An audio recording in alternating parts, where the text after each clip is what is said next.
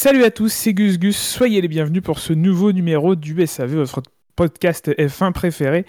On se retrouve ce soir, euh, mercredi 2 novembre, en direct pour débriefer le euh, Grand Prix de Mexico. Euh, et non pas du Mexique, puisque depuis cette année ou l'année dernière, je sais, je sais plus, euh, c'est le. Alors, ça aurait dû avoir lieu l'année du Covid, mais le Grand Prix a été annulé, donc c'est depuis l'an dernier. Ah oui, donc on est en l'an 2 d'après Covid, hein, puisque Voilà. cette maladie n'exi- n'existe plus, a été complètement éradiquée, bien sûr. Et, euh, et euh, c'est donc cette année que, que c'est entré en vigueur. Je ne suis donc pas seul pour débriefer euh, ce Grand Prix. J'ai avec moi, eh bien, j'ai envie de dire, euh, l'équipe de la semaine dernière que l'on reconduit, euh, puisqu'il y a Bilo, il y a Shinji et il y a Wiku. Bonsoir, messieurs. Bonsoir. Bonsoir. Bonsoir. Euh, que dire de, ce Grand Prix? Euh, J'attaque tout de suite parce qu'on a un programme très chargé, il y a peu eu de warm-up. Euh, et peut-être avant de commencer, je tiens à présenter euh, de la part de l'équipe du SAV toutes nos excuses. Alors non pas pour l'absence de warm-up, non pas pour notre haine viscérale de Verstappen, de Red Bull, de Jack Villeneuve ou de Fernando Alonso, mais pour l'absence en ce début d'émission de générique version mariachi. C'est vrai que c'est une faute de goût. Ah Euh, oui. c'est une faute de goût de notre part et nous tenons à vous présenter nos plus plates excuses. Nous ferons mieux euh, l'année prochaine. Ou pas. Euh, ou pas. Que penser, que, que penser de ce Grand Prix, messieurs? Qu'est-ce que vous avez pensé de, de- de cette course? C'est une sorte de ballon qui s'est dégonflé en fait. Euh, on avait beaucoup d'attentes. Au début, c'était. Enfin, on se disait qu'il allait peut-être se passer quelque chose, et puis il y a eu la salve d'arrêt. Et puis au bout de quelques tours, finalement, il y avait que les stratèges Mercedes pour croire que Verstappen allait repasser au stand, quoi. Ouais, course euh, bien résumée par Shinji. Euh, Le, premier relais était très intéressant et avec beaucoup de suspense. Euh, Les stratégies étaient décalées, enfin les stratégies étaient même très différentes entre Mercedes et les autres. Donc ce qui conduisait à un, beau suspense. Et puis c'est vrai que quelques tours après les premiers arrêts, le suspense euh, s'est euh, délité au fur et à mesure. Ouais, glo- globalement, c'était pas, c'était pas une course effroyablement chiante, mais c'était pas palpitant non plus. Ça fait partie de ces courses pour moi qu'on aura oublié l'année prochaine. C'est ce que montrent un petit peu les notes. hein. Euh, vous, euh, la moyenne est de euh, globale est de 9,42 sur les notes qui ont été euh, données. Les auditeurs ont mis 9,24 euh, et j'ai pas les noms en face des cases. Je vais faire, je vais mettre en plein écran. Benlop a mis un 12. euh, je vais mettre un modeste 12, un peu triste comme course, pas aidé par des pneus probablement un cran trop dur pour permettre de la variabilité dans les stratégies. C'est vrai qu'on a eu beaucoup de courses à un arrêt même si euh, ça n'a pas empêché une diversité. Euh, Bilo, tu as mis 8,5, Bûcher a mis 8, Fab a mis 10, McLovin a mis 8, Shinji, tu as mis un 10, Toms a mis 8, et Wiku, tu nous as gratifié d'un 11. Euh, ce qui euh, et donc les auditeurs ont mis 9,24 pour une moyenne de 9,42, ce qui est la deuxième pire course cette année après le Japon. Alors le Japon c'est un peu particulier, qu'il y a eu peu de notes, dont euh, 2-0. Euh, mais le, le public avait mis 7,57 si on, si on se prend euh, le public un peu comme référence, même si euh, leur note compte pour une note parmi euh, tous euh, les chroniqueurs. Ils comptent Ça comme sera- un chroniqueur en fait. Ça euh, se rapproche de l'Azerbaïdjan qui était un tout petit peu au-dessus avec 9,74. C'est ça.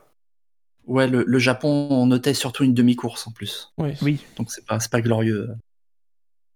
Notons, on a évoqué euh, dans notre appréciation, euh, on a évoqué le, duel pour la victoire, mais si on prend le reste du plateau, c'était pas très animé non plus. hein. Il s'est passé quelques trucs quand même, mais bon, c'est vrai que c'est pas.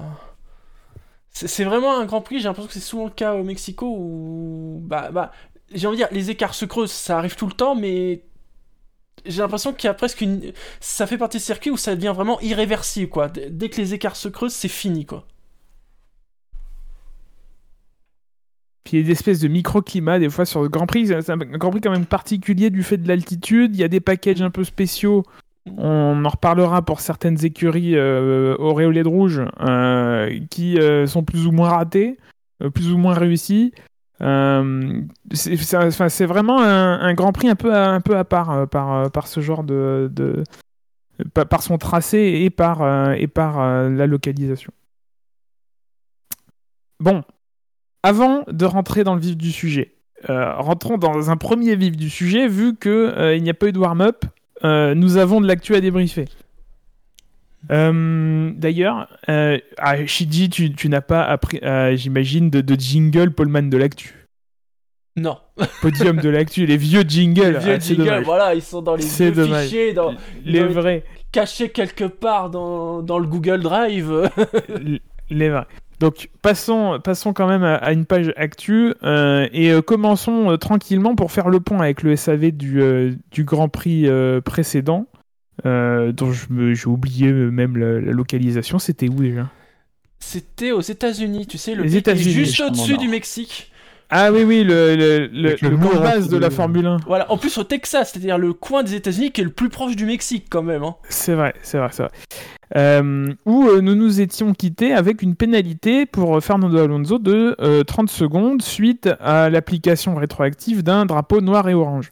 Alors, c'est une pénalité qui a, fini par être annulée par les commissaires qui se sont réunis le, le jeudi au Mexique. Alors, qu'est-ce que vous avez compris de cette décision et qu'est-ce que vous avez à en dire? Alors déjà, c'est une annulation sur la forme et pas sur le fond, comme on dit. Parce que finalement, la question de savoir est-ce qu'il devait y avoir drapeau ou pas, là n'est pas la question. La seule chose finalement qui a été rejugée, c'est ce fameux délai de 24 minutes, puisque As a porté sa réclamation trop tard. Alors il me semble, je crois qu'on l'avait même évoqué euh, lors de l'émission d'après-course, que euh, enfin les, commissaires avaient, sais pas, que les, circonstances, les conditions, euh, ils avaient excusé finalement As, c'est pour ça qu'ils avaient pris la, la, la, la, la réclamation et avaient pénalisé Alonso. Et finalement, une semaine plus tard, ils disent Bah non, 24 minutes, c'est trop tard, ils pouvaient le faire avant, euh, donc ça n'est pas valable. Je dirais même ça n'est pas valide. Oui, et d'ailleurs, en fait, bah, justement, l'explication que donnaient les commissaires pour euh, avoir autorisé ce délai, c'était, comme tu le disais, euh, le fait que supposément euh, As avait pas le temps de le faire, ce qui était un peu une explication pff, un, un peu dure à comprendre sur le coup. Et euh, là, alors, corrigez-moi si je me trompe, Alpine a porté réclamation, donc du coup, sur la procédure euh, réalisée par As, Mm. et ça a été une première fois rejeté, et ils ont refait appel de cette décision. Et ce coup-ci, alors selon les commissaires, suite à des nouveaux éléments apportés par l'équipe, même si euh, c'est un peu un peu nébuleux parce que ça semble être juste Alan Perman qui leur a repointé le, le règlement, euh, ils ont conclu que effectivement euh, Alpine avait raison et que du coup, euh, par conséquent, le, le- le- comment s'appelle? Le, le- la, la réclamation de, de Haas n'était pas recevable et de facto ça annulait la, la, la décision qui a été prise sur la réclamation de Haas. Mais dans ces échanges, on a appris un petit truc intéressant euh, et qui du coup, moi, je me, enfin, me fait de nouveau un petit peu mal pour Haas. C'est que euh, visiblement la direction de course, lorsque Haas leur a signalé en course que euh, tiens Alonso et euh, Perez euh, roulent avec des ailerons pétés, il faudrait peut-être un drapeau noir et orange. La direction de course leur aurait dit on va pas le traiter maintenant, mais vous pouvez faire une réclamation sous une heure au lieu de sous 30 minutes. Et As se serait tenu à ce délai et a expliqué que eux, ils ont, ils se sont pas précipités pour faire la réclamation dans les 30 minutes, parce que bon, il y avait toujours une course à ce moment-là, et euh, qu'ils ont préféré la faire dans l'heure, vu que c'est ce qui leur avait été indiqué par la direction de course. Ah, un Et peu comme quand la FIA euh, disait, avait dit à Mercedes oui, oui, euh, vos essais avec Pirelli, c'est bon. Voilà.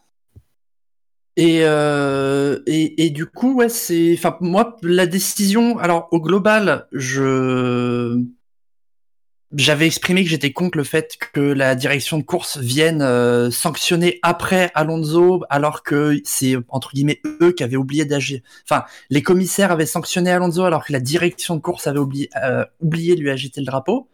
Mais du coup, là, on a de nouveau un peu, en fait, les commissaires qui dédisent la direction de course, parce que la direction de course a dit, vous avez une heure pour faire une réclamation. Et les commissaires ont dit, bah non, la règle, c'est 30 minutes, donc tant pis pour vous. Sachant que donc, Ce qui... Excuse-moi coup. Vas-y. Donc c'est une décision sur le euh, sur la forme, comme j'ai dit, pas sur le fond. Mais ils ont quand même annoncé après qu'ils allaient moins utiliser le drapeau noir et orange à l'avenir. Donc comme quoi, il y avait quand même peut-être un problème sur le fond. Ah, on avance, hein. Mm, oui. Qu'est-ce que vous retirez de tout ça, euh, vous? Dans, dans- Euh. dans l'ambiance un petit peu, euh, un petit peu très positive autour de, du stewarding en Formule 1 euh, Bah, actuellement. euh, mine de rien, euh, 2021, on s'était quitté sur un Michael Masi, directeur de course, qui s'était un peu approprié les pleins pouvoirs pour décider de la fin de course, enfin de la procédure de fin de course. Là, au Japon, suite aux événements du Japon, on a, je vais pas dire on a perdu un directeur de course parce que c'est que fin 2022 qui revient plus. On ne sait pas pour la suite, mais il y a déjà ce gros coup d'arrêt sur Freitas. Et euh, là, c'est quand même euh, pour la deuxième fois sur la même polémique en fait, les commissaires qui dédisent la direction de course. On avait les commissaires qui ont dédié la commission de la, direction de course euh, sur le fond lorsque la direction avait dit pas besoin du drapeau et les commissaires ont dit ah bah si il aurait dû avoir un drapeau on te sanctionne. Et là maintenant sur la forme les commissaires reviennent sur la décision qu'ils ont donnée avant mais euh, toujours en dédisant le fait que la direction de course avait dit euh, c'est une heure et eux ils disent bah non les règles c'est 30 minutes. Donc il y a peut-être un un petit changement de rapport de force enfin je je, je pense que le fait que Freitas s'est sauté, ça, ça a quand même fragilisé la position de, de la direction de course vis-à-vis des commissaires.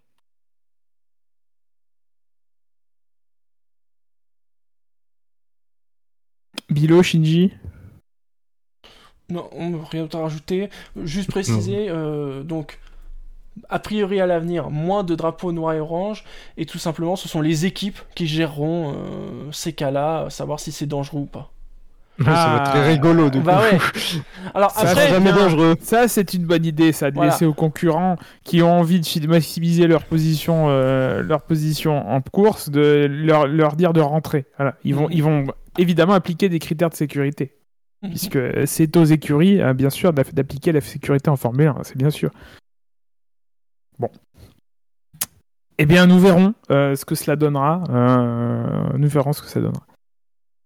Bon, on va pas se mentir, le gros de l'actualité euh, sur la semaine qui s'est écoulée, c'est euh, les euh, annonces de la FIA autour des budgets capés et des, et des, infractions qui ont été constatées. Alors, commençons par le cas tranquille, qui est le cas d'Aston Martin, qui... alors, peut-être pour reprendre d'abord. Euh, il y a trois niveaux d'infraction au niveau euh, du, budget capé. Il y a les infractions procédurales. Euh, voilà, une déclaration qui est pas bonne, notamment. qui donne lieu à des pénalités financières. Il y a les dépassements mineurs, donc, on- donc qui sont de moins de 5% en plus que la limite qui est commune à tous. On reviendra dessus tout à l'heure pour le cas, de Red Bull. Et il y a les dépassements de majeurs, donc qui dépassent ces 5%-là. Euh, sachant que 5% de, euh, de la limite, ça fait quelque chose comme, euh, comme 6 ou 7 millions de, livres. Euh, bon, je sais pas les chiffres exacts, j'ai pas fait le, calcul exact. Dans le cas d'Aston Martin, on est dans une, une infraction euh, de type euh, procédural euh, qui donne lieu à une pénalité financière de 450 000 dollars. Donc il y a, un, problème de déclaration, mais qui ne fait pas, euh, une fois, euh, la, correction appliquée, qui ne fait pas dépasser le budget, la limite de budget qui est de euh, 118 millions de, livres pour l'année 2021. Euh, alors, ils sont mis à communiquer en livres, bon, alors que dans le règlement c'est en dollars avec des ajustements avec l'inflation et tout. Euh, bon, on va, s'en tenir à ça euh, pour le moment. Donc un problème de déclaration, Aston Martin qui se prend 450 000 dollars d'amende. Euh, c'est une procédure de, de plaider coupable. Donc il y a, c'est l'administration du COSCAP, la CCA, COSCAP Administration. Donc c'est la- l'administration responsable du budget capé qui, euh, dans le cas d'infraction procédurale ou de, euh, dépassement mineur, euh, peut proposer et négocier avec les écuries une, une, une sanction, une, une série de sanctions et, et voilà. Et donc c'est ce qui s'est passé avec Aston Martin, c'est aussi ce qui s'est passé avec Red Bull, mais on y reviendra dessus dans un second temps, avec des détails que je vous donnerai tout à l'heure en plus autour de cette procédure. Aston Martin, très rapidement, parce que je sens qu'on a tous envie de se lâcher sur Red Bull, euh, sur le cas de Red Bull, pas sur Red Bull forcément. Euh, Qu'est-ce que vous pouvez m'en dire? Bah, La sanction est à la hauteur de, de la faute, j'ai envie de dire. Donc, bon, Ouais, c'est pas- une amende, euh, ils ont pas dépassé, qui est quand même le- l'esprit principal euh, de la règle, donc c'est surtout ça le plus important. Ça aurait été bizarre qu'ils aient une sanction par exemple sportive, donc oui, non, une amende, c'est logique. Je crois qu'on l'avait évoqué, c'est Williams aussi qui avait eu un problème un peu administratif, ils avaient payé une amende aussi, Oui. donc euh, c'est logique. Oui. Et d'ailleurs, il y a enfin, c'est impossible pour un, un, un truc procédural euh, que euh, qu'il y ait une amende euh, autre que financière, a priori. Il faudrait que je regarde, euh, faudrait que je re-regarde, mais je crois que c'est ça le- la logique derrière.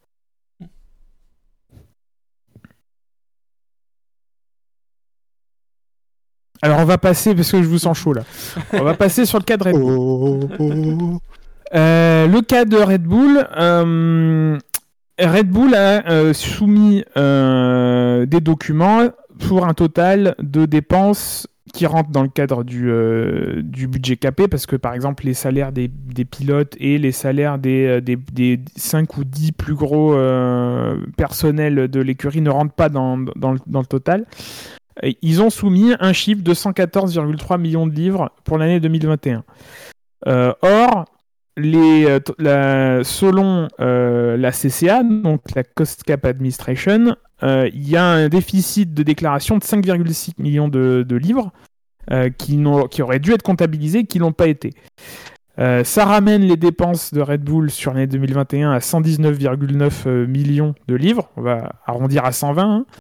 Ce qui leur fait dépasser la limite. Donc d'une infraction, donc il y a double infraction. Il y a une infraction euh, euh, procédurale puisqu'ils n'ont pas respecté la procédure de déclarer correctement les, bons chiffres, et il y a une, une infraction de dépassement mineur.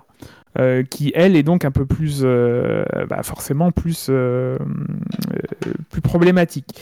Les pénalités possibles en cas d'infraction mineure sont la réprimande publique, la déduction de points au championnat constructeur et ou au championnat pilote. Là, alors il y a un truc pas clair, c'est la suspension de plusieurs manches de la compétition, euh, mais en excluant les courses. Bon, c'est un peu bizarre.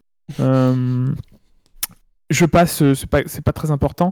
La limitation des simulations aérodynamiques et la réduction du budget capé. C'est-à-dire que il peut, on peut, on aurait, on aurait pu éventuellement leur dire, bah, cette année-là, vous allez avoir un pourcentage en moins sur, sur le budget, sur le budget. Quoi. Vous allez devoir, devoir encore en dessous euh, des autres. Donc dans ces cas-là, il peut y avoir une proposition euh, d'accord de, de plaider coupable euh, à la discrétion de, la, de la CCA et sans qu'il y ait possibilité d'appel quant à cette procédure-là. Bon, ça reste pas un accord secret puisqu'il doit être, il doit être annoncé ce qu'il a été hein, par la FIA donc dans la semaine. Et pour que ce soit le cas, il faut que l'écurie reconnaisse qu'elle euh, qu'elle est bien en, infraction, qu'elle se plie au terme de, l'accord, donc qu'elle respecte les sanctions, euh, qu'elle accepte les contrôles renforcés qui peuvent être décidés par, euh, par la CCA et qu'elle prenne en charge les coûts des procédures supplémentaires, etc. Et aussi, enfin, qu'elle renonce au droit de contester l'accord, c'est-à-dire qu'elle signe un accord et elle peut pas, on ne peut pas revenir dessus.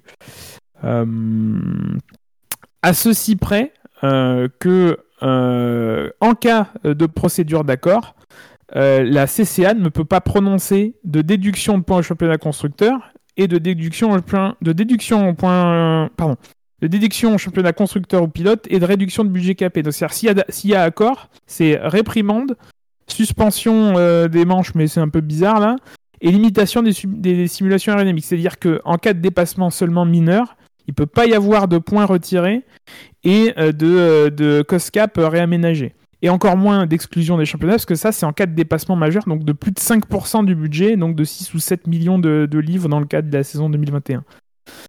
Donc, ce qui s'est produit, la décision et l'accord qui a été fait entre Red Bull et la FIA, c'est une, une amende de 7 millions de dollars, euh, qui est pay- payable sous 30 jours et qui ne rentre pas dans le budget capé. hein, donc, c'est c'est 7 millions de dollars euh, qui ne viennent pas influer sur le, budget de Red Bull sur l'année 2022 et euh, 10% en moins de, de simulation aéro, donc de, de, de, soufflerie et de, simulation informatique sur un an. 10%, en moins parmi le chiffre initial de Red Bull qui était de 70, étant donné qu'ils vont, euh, qu'ils sont champions constructeurs. Alors comme c'est là où c'est la complexité, elle vient, elle vient, c'est là où c'est devient complexe parce que c'est 12, c'est sur 12 mois à partir de la date de, de, de, mise en, enfin de, de, mise en place de l'accord. Donc ça, la mise en place de l'accord, c'est le 26 octobre. Et donc, il y a 10% en moins sur ce qui leur restait, grosso modo, sur l'année sur 2021. Il y a 10% en moins sur euh, ce qui va euh, sur les euh, 10 premiers mois de l'année 2022, sachant qu'ils ils, sont champions constructeurs. Donc, euh, ils auront un coefficient de 70%. De C'est là où ça devient complexe parce que maintenant, maintenant, les simulations, elles dépendent de ta position en championnat. Cette année, ils étaient deuxième. Euh, ça a donné lieu à un certain coefficient qui va diminuer de 10% une fois que le coefficient est appliqué. Et l'année prochaine, ce sera. Euh, enfin bon, là, on rentre dans des calculs d'apothicaire un peu complexes et je sais même pas comment ça va être polissé, pour être tout à fait honnête. Mais voilà, euh, voilà ce qu'il en est.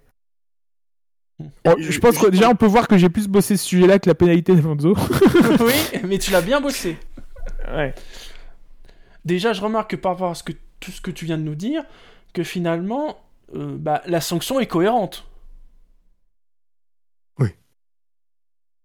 Je sais qu'il y en a qui auraient aimé, par exemple, que. Je pense que à choisir, certains auraient peut-être préféré une amende plus petite, mais par exemple qui est euh, de l'argent retiré sur le, le, cost cap, par exemple, pour l'an prochain. Par rapport à ce que tu dis, de toute façon, c'était pas possible. Impossible dans le cas d'un dépassement mineur, effectivement. Les retraits de euh, points, c'est pas possible non plus. Non plus. Et donc en effet, il y a euh, tout ce qui concerne en effet le, les tests aéro et tout ça, qui est bien ce qui a été, euh, ce qui a été donné à, Red Bull. Donc c'est cohérent. Les, retraits de points, si je peux me permettre une dernière précision, c'est sur l'année, c'est-à-dire qu'il y, a quand même, euh, c'est sur l'année de, du budget. Donc c'est-à-dire que les retraits de points, ça aurait été des retraits de points en 2021. Mais comme il y a une procédure d'accord et que Red Bull et là, je, là, je sors du, euh, je sors de la description euh, de l'accord. Red Bull a tout intérêt à accepter un accord puisque l'accord est peu contraignant pour une écurie comme Red Bull. Quoi. Lâcher du pognon et euh, et, et, et, le plus chiant, c'est les limitations de, de, de, de, de soufflerie et de, et de simulation et de simulation informatique mais ils peuvent ils vont pas pouvoir oublier ce qu'ils ont enfin ce qu'ils ont acquis quoi le, million et, des brouettes, euh, les quasiment 2 millions qu'ils ont dépensés en plus que les autres, bah c'est 2 hum, millions qui sont, euh, qui sont perdus quoi, par, rapport aux autres. C'est 2 millions d'avantages qui sont, qui sont pris de manière définitive.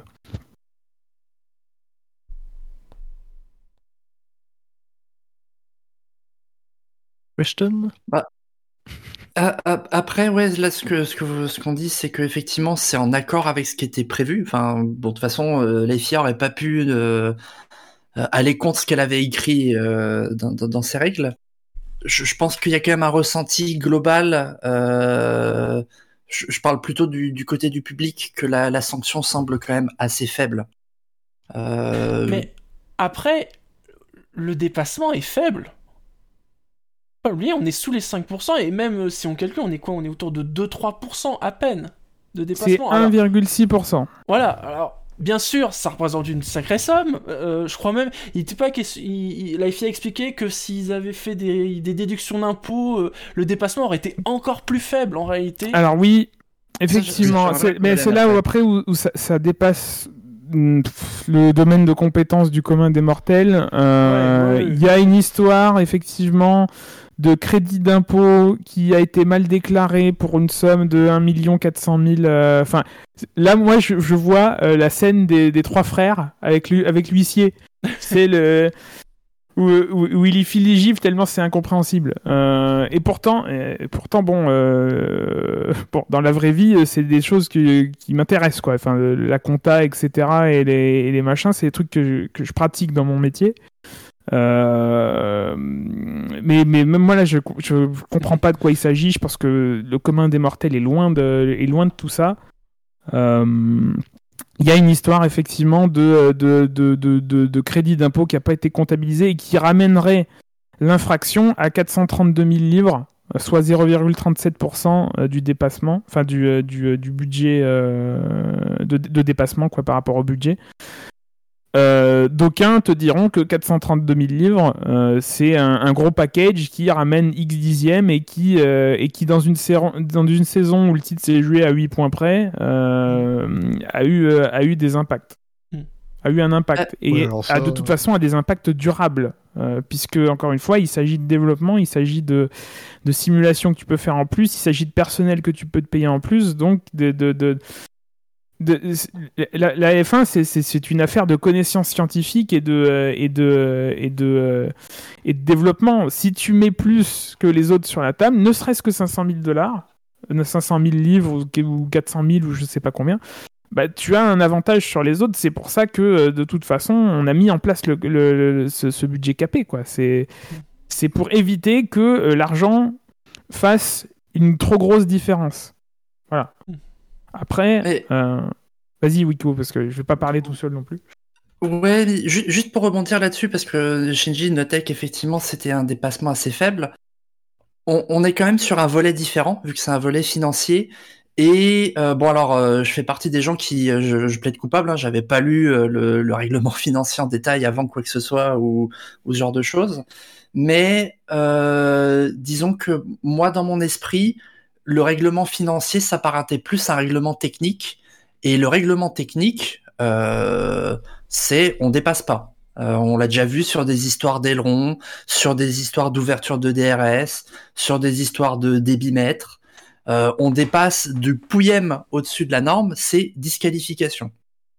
Et comme le règlement financier a trait au développement des voitures, c'est vrai que moi, initialement, je m'imaginais un, règlement qui allait être très punitif et très strict, alors que là, on est presque plus euh, dans le traitement du sportif, du règlement sportif de la FIA, qui a tendance à être un peu flou sur certaines lignes ou ouvert à l'interprétation.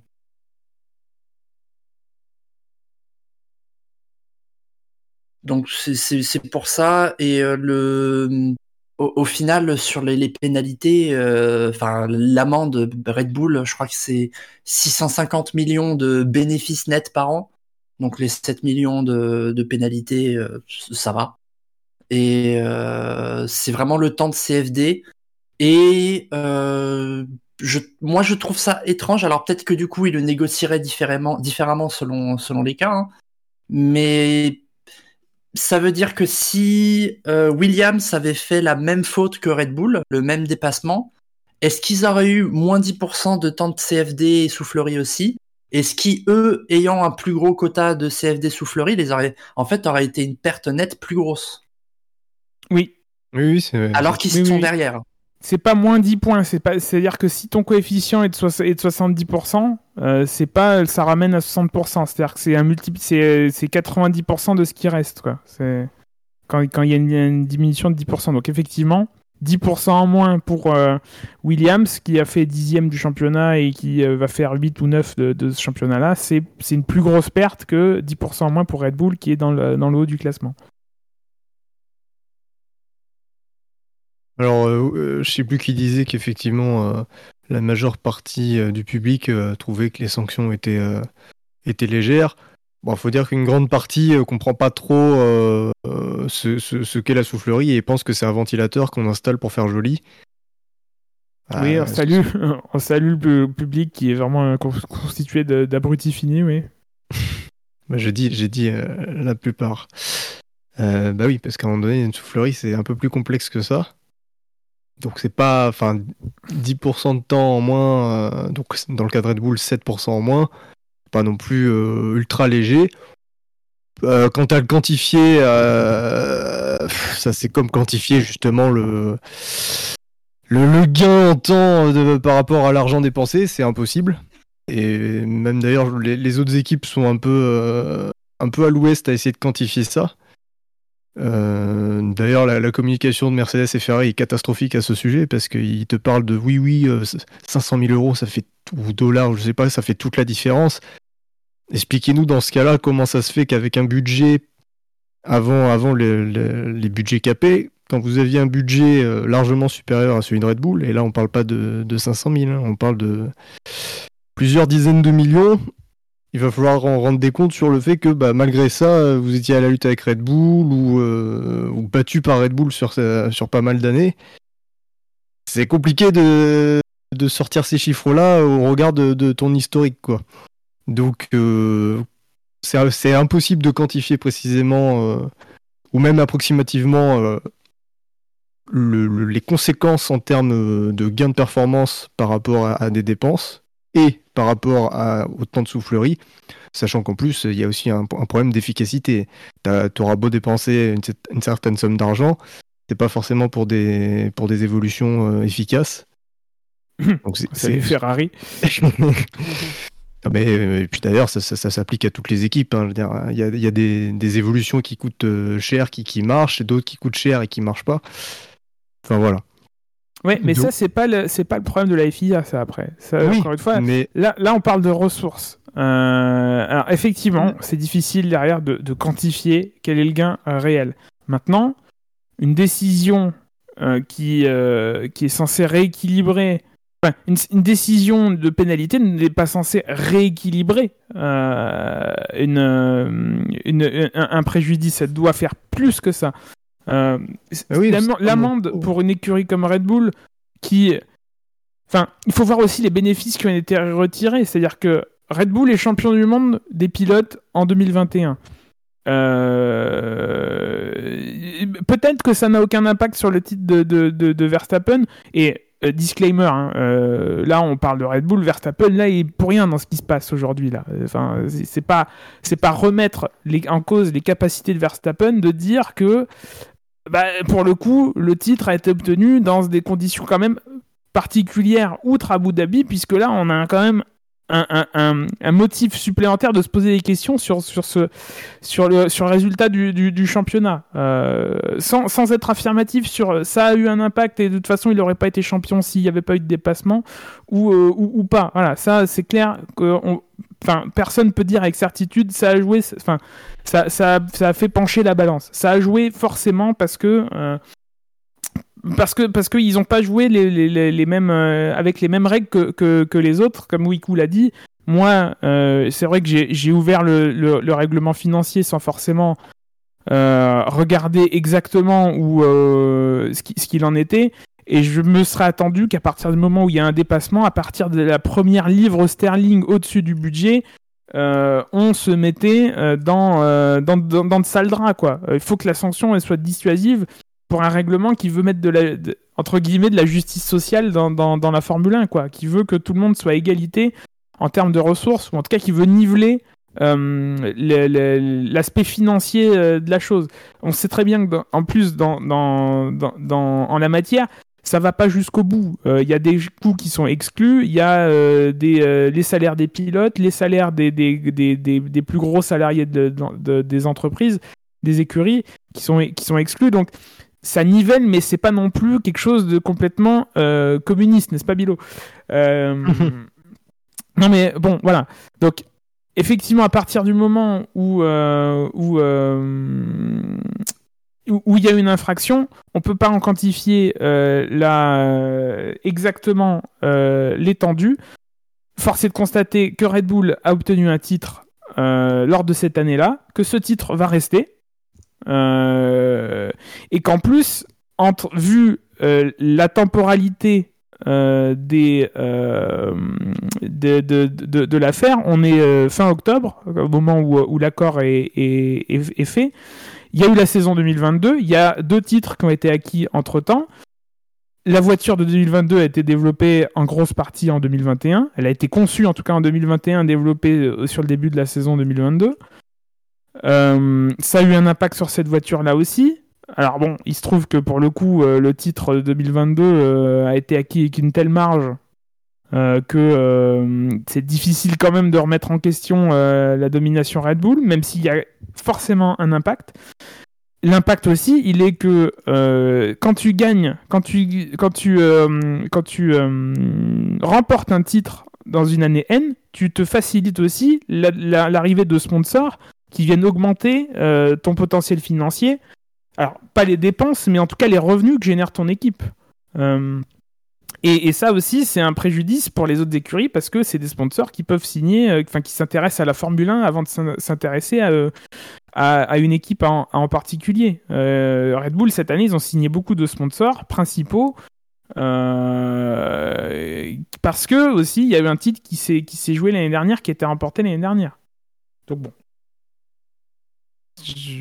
voilà Mais là- là-dessus, ce que, ce que disait Bilo aussi, c'est que ce qui est intéressant, c'est que le- la sanction, de façon effective, la vraie pénalité, c'est la soufflerie CFD, et que cet effet-là est très dur à estimer. Euh, il, le, il le soulignait, il y a les équipes qui, bah, moi je disais que j'avais pas lu le règlement financier, je pars du principe que les équipes l'ont lu, donc elles font toutes semblant de tomber des nues, alors qu'en fait elles savaient à peu près très bien ce qui, ce qui allait se passer. et surtout Red Bull parce qu'encore une fois ils sont ils ont signé l'accord. Donc l'accord ils peuvent Oui. pas se répandre dans les médias en disant ah c'est dur machin. Ils ont été d'accord. Ils avaient aucune obligation de signer Seulement derrière, s'il n'y a pas d'accord, parce qu'effectivement je suis pas revenu là-dessus, si l'accord est pas signé, il y a euh, un panel de juges qui se réunit et qui décide de sanctions qui peuvent être potentiellement plus, euh, euh, alors qui en tout cas peuvent aller au retrait de points et retrait de points qui peut modifier les résultats du, championnat en question et une réduction de budget capé. Donc c'était pas dans leur intérêt de, de, de, de, ne pas signer un accord, parce que sinon les, les, pénalités auraient été plus drastiques. Mais derrière, à un moment, euh, quand, euh, quand tu signes un accord et que le, le, règlement dit que tu dois renoncer au droit de contester l'accord, ça devrait inclure la communication qui est faite derrière, parce que, euh, parce que Horner c'est pas privé pour ah là là, machin, tout ça. Mais non, mais tu l'as signé l'accord, quoi. C'est bon, quoi. Ouais, mais pour ça, par contre, enfin, oui, on signe l'accord, mais parce qu'il y a aussi un, un, gros risque, comme tu viens de le dire, de se, de continuer à, à contester et que même si, on sait, euh, voilà, c'est une hypothèse, mais même si Red Bull euh, était euh, safe sur son dossier, bah voilà, on sait jamais comment ça peut se passer, on est, on peut jamais être sûr de sa victoire devant, devant un tribunal.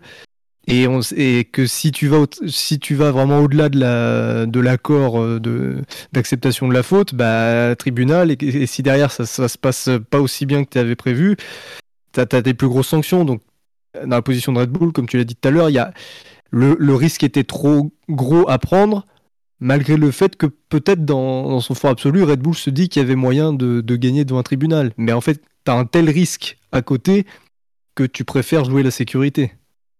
Et ça veut pas forcément dire que tu reco reconnais forcément que, que tu as fauté. Quoi. Donc, au niveau de la ah bah, communication. Si. Non, mais, moment, non, encore, non, une mais fois, encore, une fois, dans le règlement, euh, l'accord il se conclut dans le cas où l'écurie elle reconnaît qu'elle a fait une infraction et où elle renonce au droit de contester à, à l'accord. Donc, oui, mais tu peux pas à la fois signer l'accord et aller dans les médias en disant que la sanction elle est trop sévère. C'est pas possible, ça n'a aucune cohérence. Mais en même temps, on est habitué quoi avec Horner euh, c'est pas c'est pas le mec le plus cohérent de, de, de, du, du paddock. C'est pas la même chose. tant qu'il y en est dans le, dans le paddock. C'est pas la même chose. Tu, tu, signes un document pour dire que tu renonces euh, à contester officiellement que tu acceptes euh, que tu acceptes le, je sais plus le, le terme. Tu reconnais que tu as tu, tu, que tu as que tu as fauté. Tu reconnais voilà. une faute. C'est un accord voilà. de plaider coupable. Voilà. Mais ça c'est un accord que tu signes parce que tu as peur de, des, conséquences et des, des risques pris euh, si jamais ça, ça, se passe mal et que ça va plus loin. C'est dissuasif en fait. Si, si t'es vraiment. Enfin, t'as beau être. T'as beau te dire que tu, tu peux réussir à gagner de, devant un tribunal, si t'as un trop gros risque à prendre en allant plus loin, bah tu, tu prends pas le risque. Et, et, et ça, faut bien différencier euh, cet état d'esprit-là avec le papier officiel qui signe, qui oui, effectivement, ils contestent pas. Après, en communication, ils ont le droit de dire ce qu'ils veulent. Hein. Pour moi, il faut différencier ça. Alors, je, moi, je comprends ce que tu veux dire sur l'effet dissuasif. Après, il faut pas non plus omettre que Red Bull, ils sont dans la négociation sur cette étape-là et qu'ils savent ce que la FIA leur reproche. Ils, ils sont pas au stade où ils soumettent leur euh, leur euh, leur budget entre guillemets en aveugle avant de savoir ce que la FIA va juger. Et puis la FIA revient vers eux sans le dire ce qu'ils ont vu, qu'ils leur disent alors euh, procès ou accord? La FIA leur montre ce qu'ils leur reprochent. Et euh, après, c'est pas juste un procès avec des jurys, c'est euh, une étude complète avec des commissaires aux comptes. Enfin, je. Oui. J'aurais tendance à dire, c'est si tu perds le procès, c'est que tu avais tort. Donc c'est pas une question. Enfin, à ce stade-là, procès même quand juste- t'as raison. hein. c'est donc c'est ça aussi le, le délire. Oui, mais c'est c'est pas un procès. Enfin, c'est on un audit avec des commissaires aux comptes et, et ce genre de choses. Donc Enfin, il y a des juges dans quand même qui situation-là, décident. oui, il y a des juges. Mais euh, pour, pour moi, on est quand même au stade où si tu refuses le procès, c'est que t'es pas tout à fait sûr de ta position, quoi. Ah bah non, bien sûr, parce que c'est t'es pas tout à fait sûr, mais c'est ça, encore une fois, le- le- le- l'effet néfaste qui peut découler, euh, pour moi, est dissuasif. Dans le, dans le cas de Red Bull, hein, et comme Gus Gus l'a très bien dit tout à l'heure, euh, Red Bull, euh, on leur, on- dans l'accord, euh, il y a marqué ah bah c'est bon, vous gardez votre titre, votre titre de 2021, euh, vous n'êtes pas disqualifié, machin, vous aurez ju- juste une petite amende et puis un temps de C'est même pas dans l'accord, ça. Ça, c'est impossible, réglementairement parlant, encore une fois, que la, que la FIA, pour un, pour un, pour une- un, dépassement mineur, elle, prononce une exclusion ou un, ou un, ou un retrait de points s'il y a un accord. Si, si, oui, mais justement, si Red Bull avait décidé d'aller plus loin, d'aller jusqu'au tribunal, L'exclusion n'est pas possible. Qu'est-ce qu'ils auraient risqué comme sanction euh, plus lourde? Des retraits de points. Là, oui, effectivement. Voilà. Et c'était, comme tu l'as dit tout à l'heure, ça aurait été risqué. Si, si ils avaient retiré ne serait-ce que 9 points au championnat de pilote, a Mais- posteriori, Verstappen perdit son titre. Donc forcément, tu vas pas t'engager dans cette voie-là. Et, mais alors là, je me pose en tant qu'animateur de l'émission, ce que je, que je reste, malgré, malgré le, fait que je prenne part au débat. Euh, Est-ce que ça, ça vous semble normal? De quoi? Que, que, que, que- qu'au final, on, on ait une règle qui essaye de niveler euh, les, budgets et qu'une infraction, elle, elle, enfin, qu'il y ait des infractions, qu'elles soient mineures ou pas, ça reste une infraction qui, qui, euh, qui ne puisse pas, euh, ou pour lesquelles on ne puisse pas aller jusqu'à ce, jusqu'à ce, genre de, de, Enfin, que, que, la, que, la FIA se coupe de certaines, de certaines sanctions dans certains cas. Est-ce que cette tolérance de 5%, elle vous semble normale en réalité? Et les, et les sanctions pour lesquelles qu'on ne peut pas, qui ne peuvent pas être prononcées euh, dans ce cas-là, enfin, il y a quand même plusieurs niveaux. Euh, si tu es en dessous des 5%, tu peux pas être exclu. Et si, euh, et si en plus tu passes un accord, tu ne peux pas avoir des points en moins et une, réduction des budgets capés. Est-ce que, c'est des, est-ce que ce sont des dispositions qui vous semblent dans, dans l'esprit du règlement financier tel qu'il a été vendu à- à l'origine quoi? C'est quand même quelque chose de super important. C'est une des décisions les plus importantes qu'il y a eu en F1, peut-être euh, en des décennies. Euh, peut-être qu'en effet, euh, il devrait pouvoir se permettre d'avoir la possibilité d'avoir le maximum de, de pénalités possibles. L'important surtout, c'est la proportion en fonction du dépassement.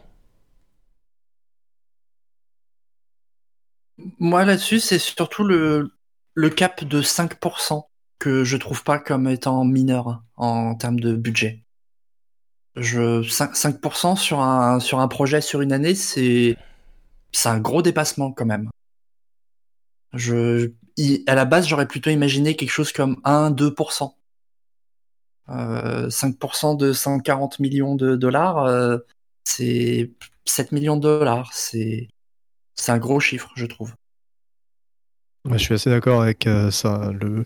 Je suis pas contre le fait de d'offrir, on va dire, une, possibilité de, sanctionner moins sévèrement quand le dépassement est vraiment euh, très euh, très limite, enfin très très faible. Mais effectivement, le, la marge donnée est peut-être un peu trop élevée.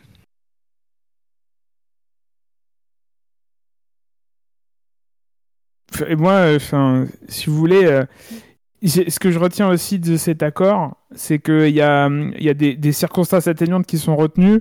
C'est la première année. euh, les règles sont très compliquées. hein. je, cite quasiment au verbatim hein, le, rapport de, le résumé public de, l'accord hein, qui, est, disponible sur le site de la FIA. J'observe malgré tout que sur 10 écuries, il y en a 7 qui euh, ont déclaré des chiffres corrects, euh, qui n'ont pas dépassé. Euh, Il y a Williams qui a, qui a eu des problèmes de déclaration. Voilà, bon, sa pénalité financière, c'est relativement logique. Aston Martin a eu un problème de déclaration. Pareil. Dépassement, enfin pénalité financière, c'est encore une fois c'est logique, ça n'a pas influé sur sur leur leur leur leur euh, sur le, le- les dépenses qui sont restées dans, le budget et on a Red Bull qui a déclaré 5,6 qui a oublié de déclarer 5,6 millions de, de, de, livres ça c'est quand même euh, oui c'est compliqué mais la F1 c'est compliqué euh, que dans, dans, tous les domaines c'est un truc de pointe au niveau technologique mais aussi au niveau Enfin, à tous les niveaux. Enfin, on est quand même dans l'e- dans l'excellence de, de, l'industrie et de la technicité. Euh, et, on doit être en, capacité, euh, on, doit, attendre que ce soit le même, la même chose sur, euh, sur tous les domaines. Et là, ils se sont plantés de beaucoup. Ils ont dépassé.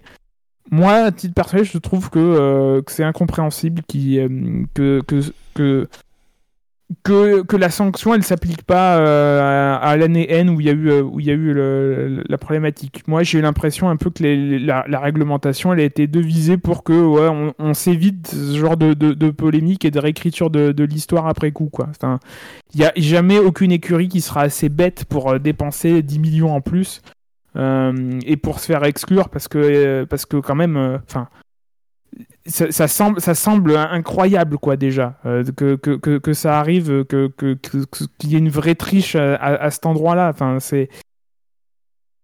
Moi, je vois pas, vois pas comment, c'est possible. Je, pense que ce règlement était rédigé pour que jamais il y ait une explosion ou des sanctions réellement sportives. Effectivement, euh, effectivement, euh, Red Bull va, payer sur les 10 prochains mois en pouvant faire moins de soufflerie et moins d'essais aérodynamiques. Euh, mais pour moi, c'est trop tard, quoi. L'avantage, il a été gagné, euh, il, a, il a été gagné, quoi. Et c'est pas une amende pour une grosse écurie en plus comme Red Bull. Et, euh, et c'est- enfin, pour moi, ça rattrapera pas le, le, le- le préjudice, quoi. Je, Ah je suis assez d'accord. Après, sur le chat, il y y a Pierre Will qui fait la remarque euh, plutôt pertinente que c'est le début du budget cap. Et que il y a peut-être aussi le fait que la FIA elle-même, elle cherche un peu à ajuster les potards. Et, et euh, alors, comme tu le dis, on a, on a l'impression que c'est un ajustement pour euh, éviter de réécrire euh, les choses, de changer les, vainqueurs après coup, etc. Mais euh, faut pas oublier que quand ils mettent ça en service, ils peuvent se retrouver dans la situation où en fait ils réalisent en 2022 que oh merde, il y a sept équipes ou huit équipes qui n'ont pas, pas respecté le truc parce que c'était trop compliqué à tenir ou qu'ils étaient pas clairs et Moi, je suis pas d'accord. ils- Je suis pas d'accord parce que en 2020, il y a eu une première année blanche où, euh, où, euh, enfin, encore une fois, on est, euh, enfin, c'est la fin de la deuxième année de, ce- de cette réglementation, même si la première année ça comptait pas, c'était juste pour tester. Il y a eu, il y a eu 24 mois pour pour faire remonter des, des choses. Enfin, si tu regardes la liste des, des chiffres que, que Red Bull a mal, mal déclarés, on est donc pour 5,6 millions de, de, de livres et il y a 13 points c'est pas juste un truc où ils ont oublié une ligne, quoi. Il y a 13 points où il y a des, euh, des problèmes de déclaration. Euh, donc, donc euh, bon, moi, moi j'ai aucun moyen de dire si Red Bull a fait exprès de jouer avec les règlements ou pas. Je vais pas là-dessus. euh, quelque part, euh, on saura jamais. Mais on est dans, euh, dans une vraie faute, quoi. Euh, qu'elle soit volontaire ou pas, on est dans une faute et pour moi, euh, c'est mon avis, hein, euh, la, la- la sanction, elle est, elle est, elle est sous-proportionnée, quoi. Euh, Je, suis- je suis d'accord qu'elle est sous-proportionnée. moi. Enfin, je le disais, je m'attendais à- de base à une application plus proche, euh, enfin façon règlement technique en fait, et que on vienne, euh, bah, comme on l'a déjà vu, disqualifier après coup des gens ou, ou les pénaliser après coup. Est-ce que vous avez quelque chose à rajouter là-dessus? Moi, j'avais un petit commentaire sur la forme, parce que tu as fait la remarque tout à l'heure que dans son communiqué, la FIA euh, parle en millions de livres. Euh, ils expliquent que le, ils donnent la valeur du dépassement en millions de livres.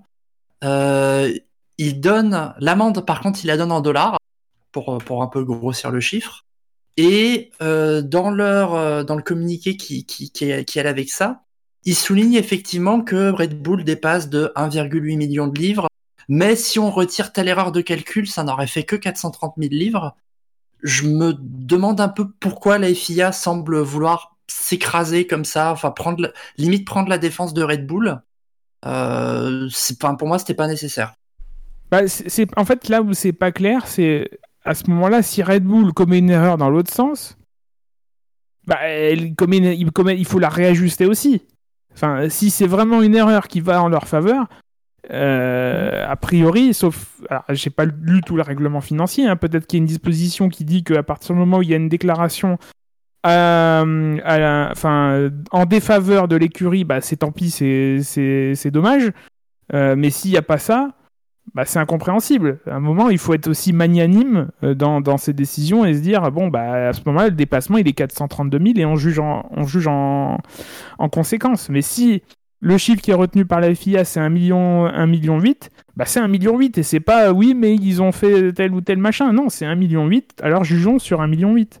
Il n'y a pas à, trouver de circonstances atté- atténuantes, ou alors si tu. Si, tu- enfin, s'il y a une circonstance atténuante, il faut la prendre en, con- en considération com- complètement et pas passer. euh, Enfin, effectivement, là, je te rejoins, il y a un truc pas clair euh, de, euh, de, euh, de, euh, de la part de la FIA dans sa communication. Soit le chiffre, il est de 432 000 livres, soit il est d'un million huit, mais il est pas. euh, ou- oui, mais il est un million huit, mais machin, quoi. Enfin, c'est. C'est pas- c'est pas clair. Ça rajoute encore plus de, de, de- de l'incertitude autour de la, de la- de la- de la décision. Au moins, la, la FIA a listé euh, les, le- les dépenses euh, Ils sont non- obligés. mal calculées. De... Bah, Oui, ils sont obligés. Si, c'est dans le règlement. pas, on n'est pas. Oui, mais on n'est pas habitué. Ah bah euh, oui oui mais bon c'est dans le règlement si encore une fois si, si vraiment la FIA respecte pas son propre règlement quand la- enfin on sait qu'elle en est capable hein, mais euh, mais euh, à un moment c'est écrit ça fait partie du processus d'accord hein, donc bon et de toute façon, les écuries, enfin, ce serait plein. À l'époque de l'accord secret entre la FIA et Ferrari, les écuries sont pas privées. Euh, c'est aussi pour ça, j'imagine que cette clause, euh, elle a été incluse, la clause de communication. Bon, à pas s'en plaindre, hein, euh, tant mieux, tant mieux pour nous. On n'a pas tous les détails parce que donc sur les 13 points, il n'y a pas les montants en face, mais mais mais voilà. Bon. Est-ce qu'on peut clore ce chapitre ou est-ce que vous avez des dernières remarques sur le sujet? Non, c'est bon. C'est bon? Eh bien, nous allons pouvoir passer au quintet plus ou moins. Eh oui, les chevaux et le tiercé, moi, c'est mon dada. Alors avec le journal Vito, prenez l'avis du bon Quintet. Vous avez été 65 à voter, merci à vous. Euh, bon, on aurait pu être en droit d'attendre plus de votes vu que la période de vote a été de 3 jours, euh, mais euh, c'est comme ça. Euh, 16 Grand c'est comme Prix, ça. hein, ça, on peut rien y faire. Hein. Ouais. Oui, et puis le Grand Prix est tard le dimanche soir, et puis derrière, bon, une fois que le tweet est passé, c'est vrai qu'on on n'a pas forcément fait des rappels euh, très, euh, très réguliers sur le, sur le, sur le, Ah, on évite d'être casse-couille sur Twitter. Hein, Ouais, ouais, ouais, ouais, on, on laisse, on laisse ça aux autres. Euh, est arrivé euh, en tête du quintémoin, donc dernier et 20e de, de votre classement euh, sur cette course, euh, avec euh, deux votes négatifs et, et 295 euh, votes. euh, non, pardon. Ah, je suis fatigué déjà. Il n'y a, même pas 22 heures, on n'a même pas fait une heure d'émission. Je suis, à- je suis à plat, moi. Euh, c'est le pilote qui a fait terminer dernier sous le drapeau à damier, qui est Nicolas Latifi, moins 293, 2 points positifs, 295 points négatifs. Moi, je fais pas de suspense, on a assez perdu de temps comme ça. Ouais, puis c'est Latifi. Hein. C'est Latifi. Allez hop, suivant. Il était à un tour d'Albon, voilà. Ouais, il était loin. C'est le Ah, seul pilote à s'être pris de tout. Hein. Oui, puis une stratégie euh, très euh, bizarre en deux arrêts. Euh, alors qu'à à, mon sens, il n'a pas connu de problématique particulière. Euh, il fait tendre, dur, tendre. Ouais, il change. C'est ouais. bizarre. Moi, pendant la course, je me suis dit qu'il l'arrêtait parce qu'il pensait qu'il avait un problème avec pneus et qu'il était juste là, en fait. Enfin, je... Il était nulle part. Apparemment, ils ont évoqué peut-être un problème sur le fond plat, mais euh, enfin, il n'y avait pas que ça, visiblement. Euh, Moi, quand j'ai vu la stratégie comme ça tout à l'heure, je, me suis demandé- je me suis demandé s'il l'avait pas arrêté sous la VSC. Et en fait, non, c'est avant. Enfin bon. C'est du, une Latifi, euh, Latifade euh, un Je- peu normale. hein, Je, crois que le vrai programme, il- le vrai problème, il était dans le baquet, euh, cette Le, course-là. le problème est entre le volant et la boîte à air. ouais. Bloc de course. Euh, et bien passons au quatrième du, au deuxième du quintémoin, 19e de votre classement. C'est euh, bon, c'est pas quelqu'un effectivement qui a performé euh, tout autant. C'est aussi quelqu'un qui a réalisé deux arrêts. Euh, c'est Nico- Nicolas Latifi. Eh bien, il est aussi deuxième, Nicolas Latifi. ouais. Il est premier et deuxième en même temps. c'est Lance Stroll. trois votes positifs pour 176 points négatifs. Deuxième de votre quintémoin. Lui aussi deux arrêts. Ah, sa priori, stratégie pas de problème. Et encore plus chelou, hein. Ouais. Il part en médium rodé. Il les change dès le 17ème tour pour des tendres rodés. Pour finir sur des tendres neufs. Ouais, c'est les stratégies incompréhensibles de- d'Aston Martin, ça. hein. Je. je- J'ai pas trop compris quel était l'objectif. Je pense que personne, euh, je pense que les plus grands savants euh, se pencheront euh, sur cette stratégie et Oui, il s'était fait euh, pousser un petit peu dehors par Gasly lors du dépassement. Euh, c'est le moment Ouais, vu, alors officiellement non, mais ça, je pense qu'on en reparlera quand on évoquera Gasly. C'est- c'est c'est c'est l'épopée FIA qui continue. oui. On passe au troisième du quintémoin peut-être, Ouais. Avec euh, avec une contre-performance là aussi. Alors est-ce qu'elle est à mettre au crédit du pilote? Forcément, si on compare à son coéquipier. Ah. Mais, euh, mais, euh, mais bon, est-ce que c'est pas la voiture qui allait? Puisqu'il s'agit de Charles Leclerc. Euh, 10 points positifs et 171 points négatifs. Euh, des Ferrari aux abonnés absentes. Et Euh, enfin, vous êtes sûr? Vous êtes sûr qu'ils roulaient?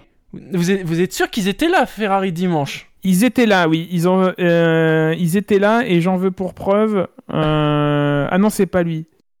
C'est pas lui. Euh, Oui, le mauvais arrêt au stand, c'était Perez, c'était pas eux. Oui, c'est j'ai Perez. regardé après.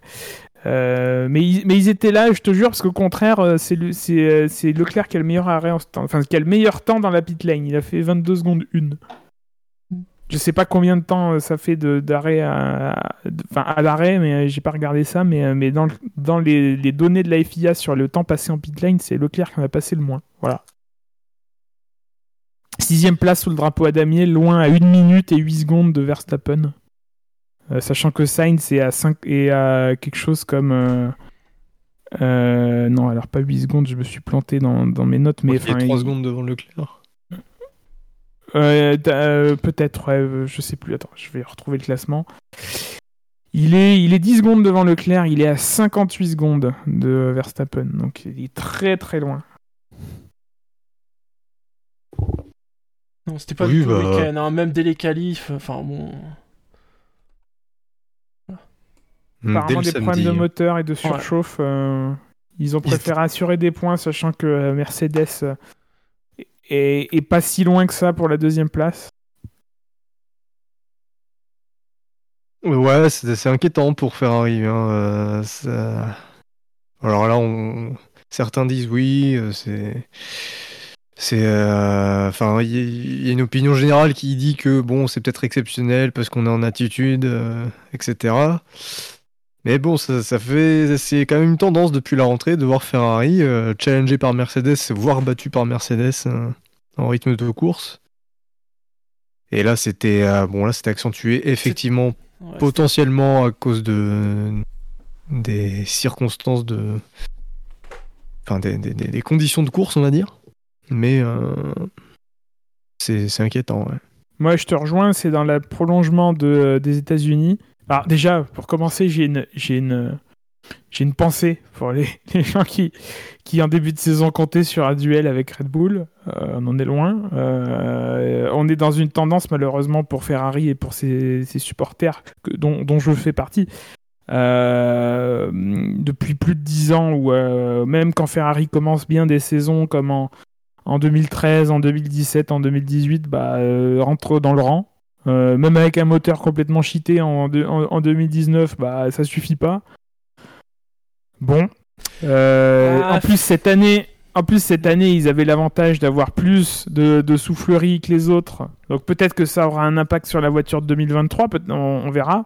Mais en 2023, ils auront plus cet avantage-là, euh, ou en tout cas, euh, euh, en tout cas pas, pas, pas par rapport à Mercedes si les positions en, en restent là. Euh, euh, bon. Euh, il s'agirait à un moment ou un autre de, de- régler ça, quoi. C'est vraiment un problème. Euh, outre outre le- ce qu'on peut dire sur ce week-end-là, euh, encore une fois, sur, euh, aux États-Unis, c'était pas ça. C'est vraiment un problème récurrent euh, chez Ferrari depuis, depuis des années de, de ne pas réussir à développer, euh, à développer une voiture, quoi. C'est. Bon, je sais plus lequel d'entre vous parlait effectivement d'efficacité des mises à jour, etc. Euh, et c'est tout à fait vrai que toutes les écuries n'arrivent pas à, retranscrire le, le- leur potentiel de développement, leur potentiel de soufflerie et d'essais euh, aérodynamiques simulés, etc. En, euh, en dixième sonnant et trébuchant, et parmi ceux qui arrivent le moins, c'est quand même sur les top teams, c'est Ferrari qui de loin n'y arrive pas, quoi. C'est c'est vraiment quelque chose de, de récurrent et il faut, enfin, il, faudrait que ça change, quoi. Enfin, je, je sais pas, qu'est-ce qui, qu'est-ce qui fait que c'est qu'il n'y arrive pas à, à, à- à résoudre ce problème-là? C'est, enfin, c'est incompréhensible, quoi. Quand tu penses à ce qu'on pensait de la Ferrari en début de saison, c'est c'est dingue, quoi. la- Le recul. C'est c'est fou. Mais le pire, c'est qu'en plus, leur début de saison, ils le foirent en termes d'exploitation, en termes de. Oui. La voiture est rapide et ils n'arrivent même pas à, à, à, à, à retran- à- à transformer ça en points et en résultats, quoi. Ah, ils ont su sur, le, sur les trois premiers Grands Prix pour Leclerc, et puis après. euh, Ouais, et encore. Oh, ouais, ils ont su quand euh, Verstappen abandonnait deux fois sur trois, quoi. Oui, mais euh, il était, à ce moment-là, Verstappen n'était pas en position de, de battre Leclerc pour la victoire. Faut pas non plus euh, tout dévaloriser de ce qu'a fait Ferrari. Ils ont été très bons sur les trois premiers Grands Prix, autant dans la performance que dans la gestion. Et à partir d'Imola, ça s'est arrêté. Ah, il faudrait revenir sur des saisons de trois grands prix, alors peut-être. Ouais, Ouais. Je pense que c'est le chemin que prend la Formule 1. en effet. Ou alors, il faudrait que Ferrari, psychologiquement, se mette en tête de faire 8 saisons de trois Grands Prix. Mhm. Et peut-être que. Oui. Il faudrait faire une voiture, une voiture nouvelle tous les trois grands prix. ah, ça, ça, le budget va peut-être pas le supporter. Ah, Non, allez, c'est- bon, on a vu que ça coûte rien de, de- de le transgresser, le budget, là. Non, sinon, faut qu'ils rappellent Forgery. Ah non, merde, ils peuvent plus. Ah oui, ah mince. Oh, Ah, ça c'est- va être compliqué, là. C'est glauque. Oui, Mauro Forghieri, euh, ingénieur euh, euh, historique de Ferrari qui Oui. nous a quittés euh, dans la semaine. On l'a appris là Aujourd'hui. On l'a aujourd- aujourd'hui. Oui, Forghieri, hein. Pas Forghieri, euh, pour- comme le prononce à la française, à la normande, notre ami Shinji. Puisque tu, tu dis pas, pas de Jetty, euh, Shinji? Si. Quel escroc. Ah. Quelle mauvaise foi alors. Pour en revenir à Ferrari, euh, nous avons. Alors, Ferrari est, déjà a, décidé de réduire sa puissance moteur pour ce Grand Prix. Et puis surtout, euh, après les, problèmes, euh, des problèmes rencontrés lors des essais libres 3, parce que les essais libres 1 et 2 s'étaient bien passés, ils ont rencontré de gros problèmes en essais libres 3. Ils ont décidé donc de mettre euh, l'appui maximum. Ce qui n'a pas forcément eu un, impact positif sur la performance sur un tour.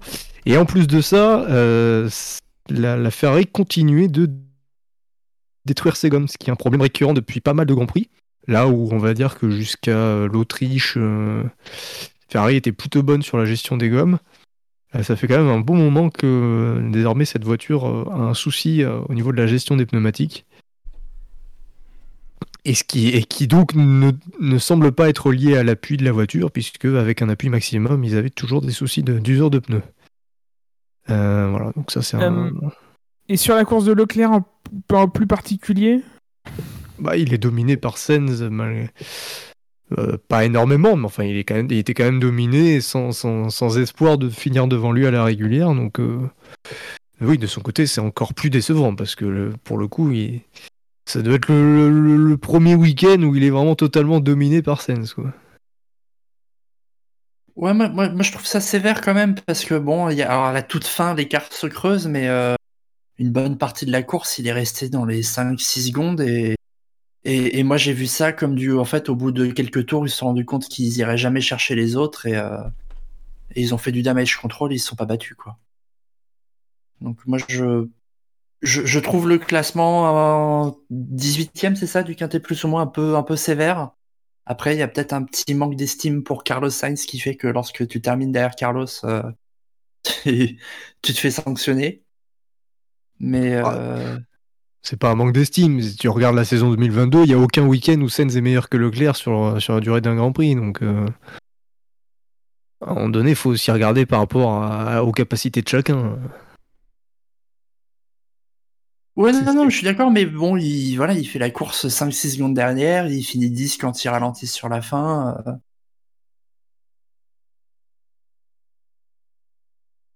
Moi, ça me semblait surtout une course de, on, voilà, on sait que c'est foutu, on s'attaque pas, on se bat pas et on va au bout, quoi. Oui, en plus, euh, derrière, ils ont aucune concurrence derrière, ils ont aucune menace euh, de. Enfin, je crois, je crois qu'à certains. Enfin, Ricciardo, il finit à 40 secondes. Bon, il finit à un tour, mais euh, sur les écarts en, instantané, il était à 40 secondes des Ferrari. Aucun. Aucune, aucune manière, euh, enfin aucune menace pour les Ferrari, aucune possibilité d'aller de l'avant. Donc effectivement, à partir de là, tu dis bon, bah, on va finir la course. Puis euh, c'est pas comme si Sainz et Leclerc jouaient des positions vra- vraiment significatives au championnat pilote. Ah bon. Enfin, ils jouent la deuxième place, mais si tu veux, bon, euh, deuxième ou troisième, tu, seras au Gala FIA quoi qu'il arrive. On passe au suivant? Oui. Le suivant, il y a un petit gap puisqu'on est désormais à moins 106. Je rappelle que Latifi avec moins 293, Troll moins 173 et Leclerc moins 161. Euh, c'est toujours quelqu'un qui a un moteur Ferrari, euh, mais sur une as, puisqu'il s'agit, il s'agit, euh, j'en bafouille, de Kevin Magnussen. Deux points positifs et 106. Alors ça, c'est pas possible. Euh, donc c'est moins 104. Euh, bon, j'irai vérifier. Mais en tout cas, euh, c'est Kevin Magnussen. Qu'est-ce que dit le classement officiel et pas ma copie? Elle dit moins 106. Donc c'est deux points, positifs et 108 points négatifs. Bon, c'est un détail. Ouais. Magnussen qui finit 17ème, hein, donc avant-dernier euh, sous le drapeau à damier. Et en un arrêt, donc vraiment avec une stratégie, euh, bon, une stratégie relativement classique. 38 tours en médium 9 et, euh, et le reste en tendre usé. Ouais, il a navigué toute la course entre la 17ème et la 19ème place, quoi.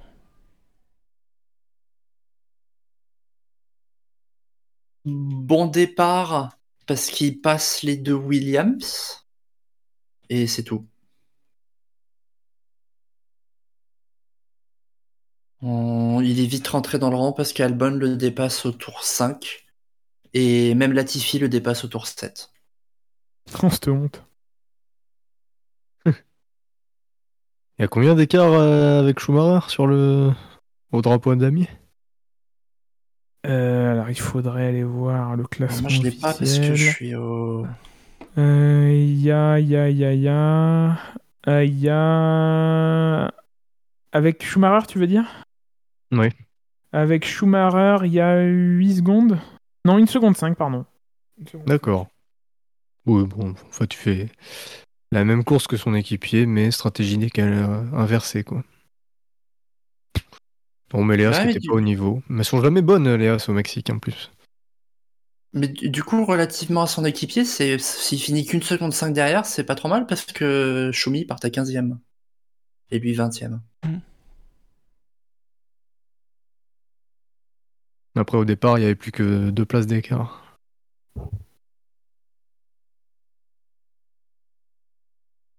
Euh, passons au dernier de ce qu'un témoin. Et là, je me tourne vers Shinji. Euh, Shinji, peux-tu nous rappeler le règlement en cas d'égalité Ce que je ne sais plus? C'est celui qui est le mieux classé en course. Ah, c'est celui qui est le mieux classé en course qui est devant. Et bien, heureusement, ça ne modifie pas le classement que j'avais euh, sous les yeux. Euh, puisque nous avons deux pilotes avec moins 100. Euh, mais, euh, mais nous avons un d'entre eux qui a fini 11e sous le drapeau à damier et l'autre qui a fini 5e. Euh, par conséquent, euh, nous avons un pilote AlphaTauri euh, qui est en fond de ce quintet euh, moins, à la cinquième place du quintet moins, donc 16e de, votre classement. Il s'agit de Pierre Gasly, 10 votes euh, positifs et 110 négatifs. Pierre Gasly, dont le principal fait de course a été ce forçage lors de sa tentative de dépassement sur Lance Stroll, qui lui a valu une pénalité de 5 secondes euh, et un point sur son permis. Alors, même si la pénalité, c'est sur le fait qu'il coupe le virage et pas le fait qu'il envoie un stroll à l'extérieur. Euh, alors, il est, il est sanctionné pour. euh, Enfin, le, le- le motif qu'on avait, c'était euh, euh, dépasser des tracks limites et gagner un avantage. Voilà.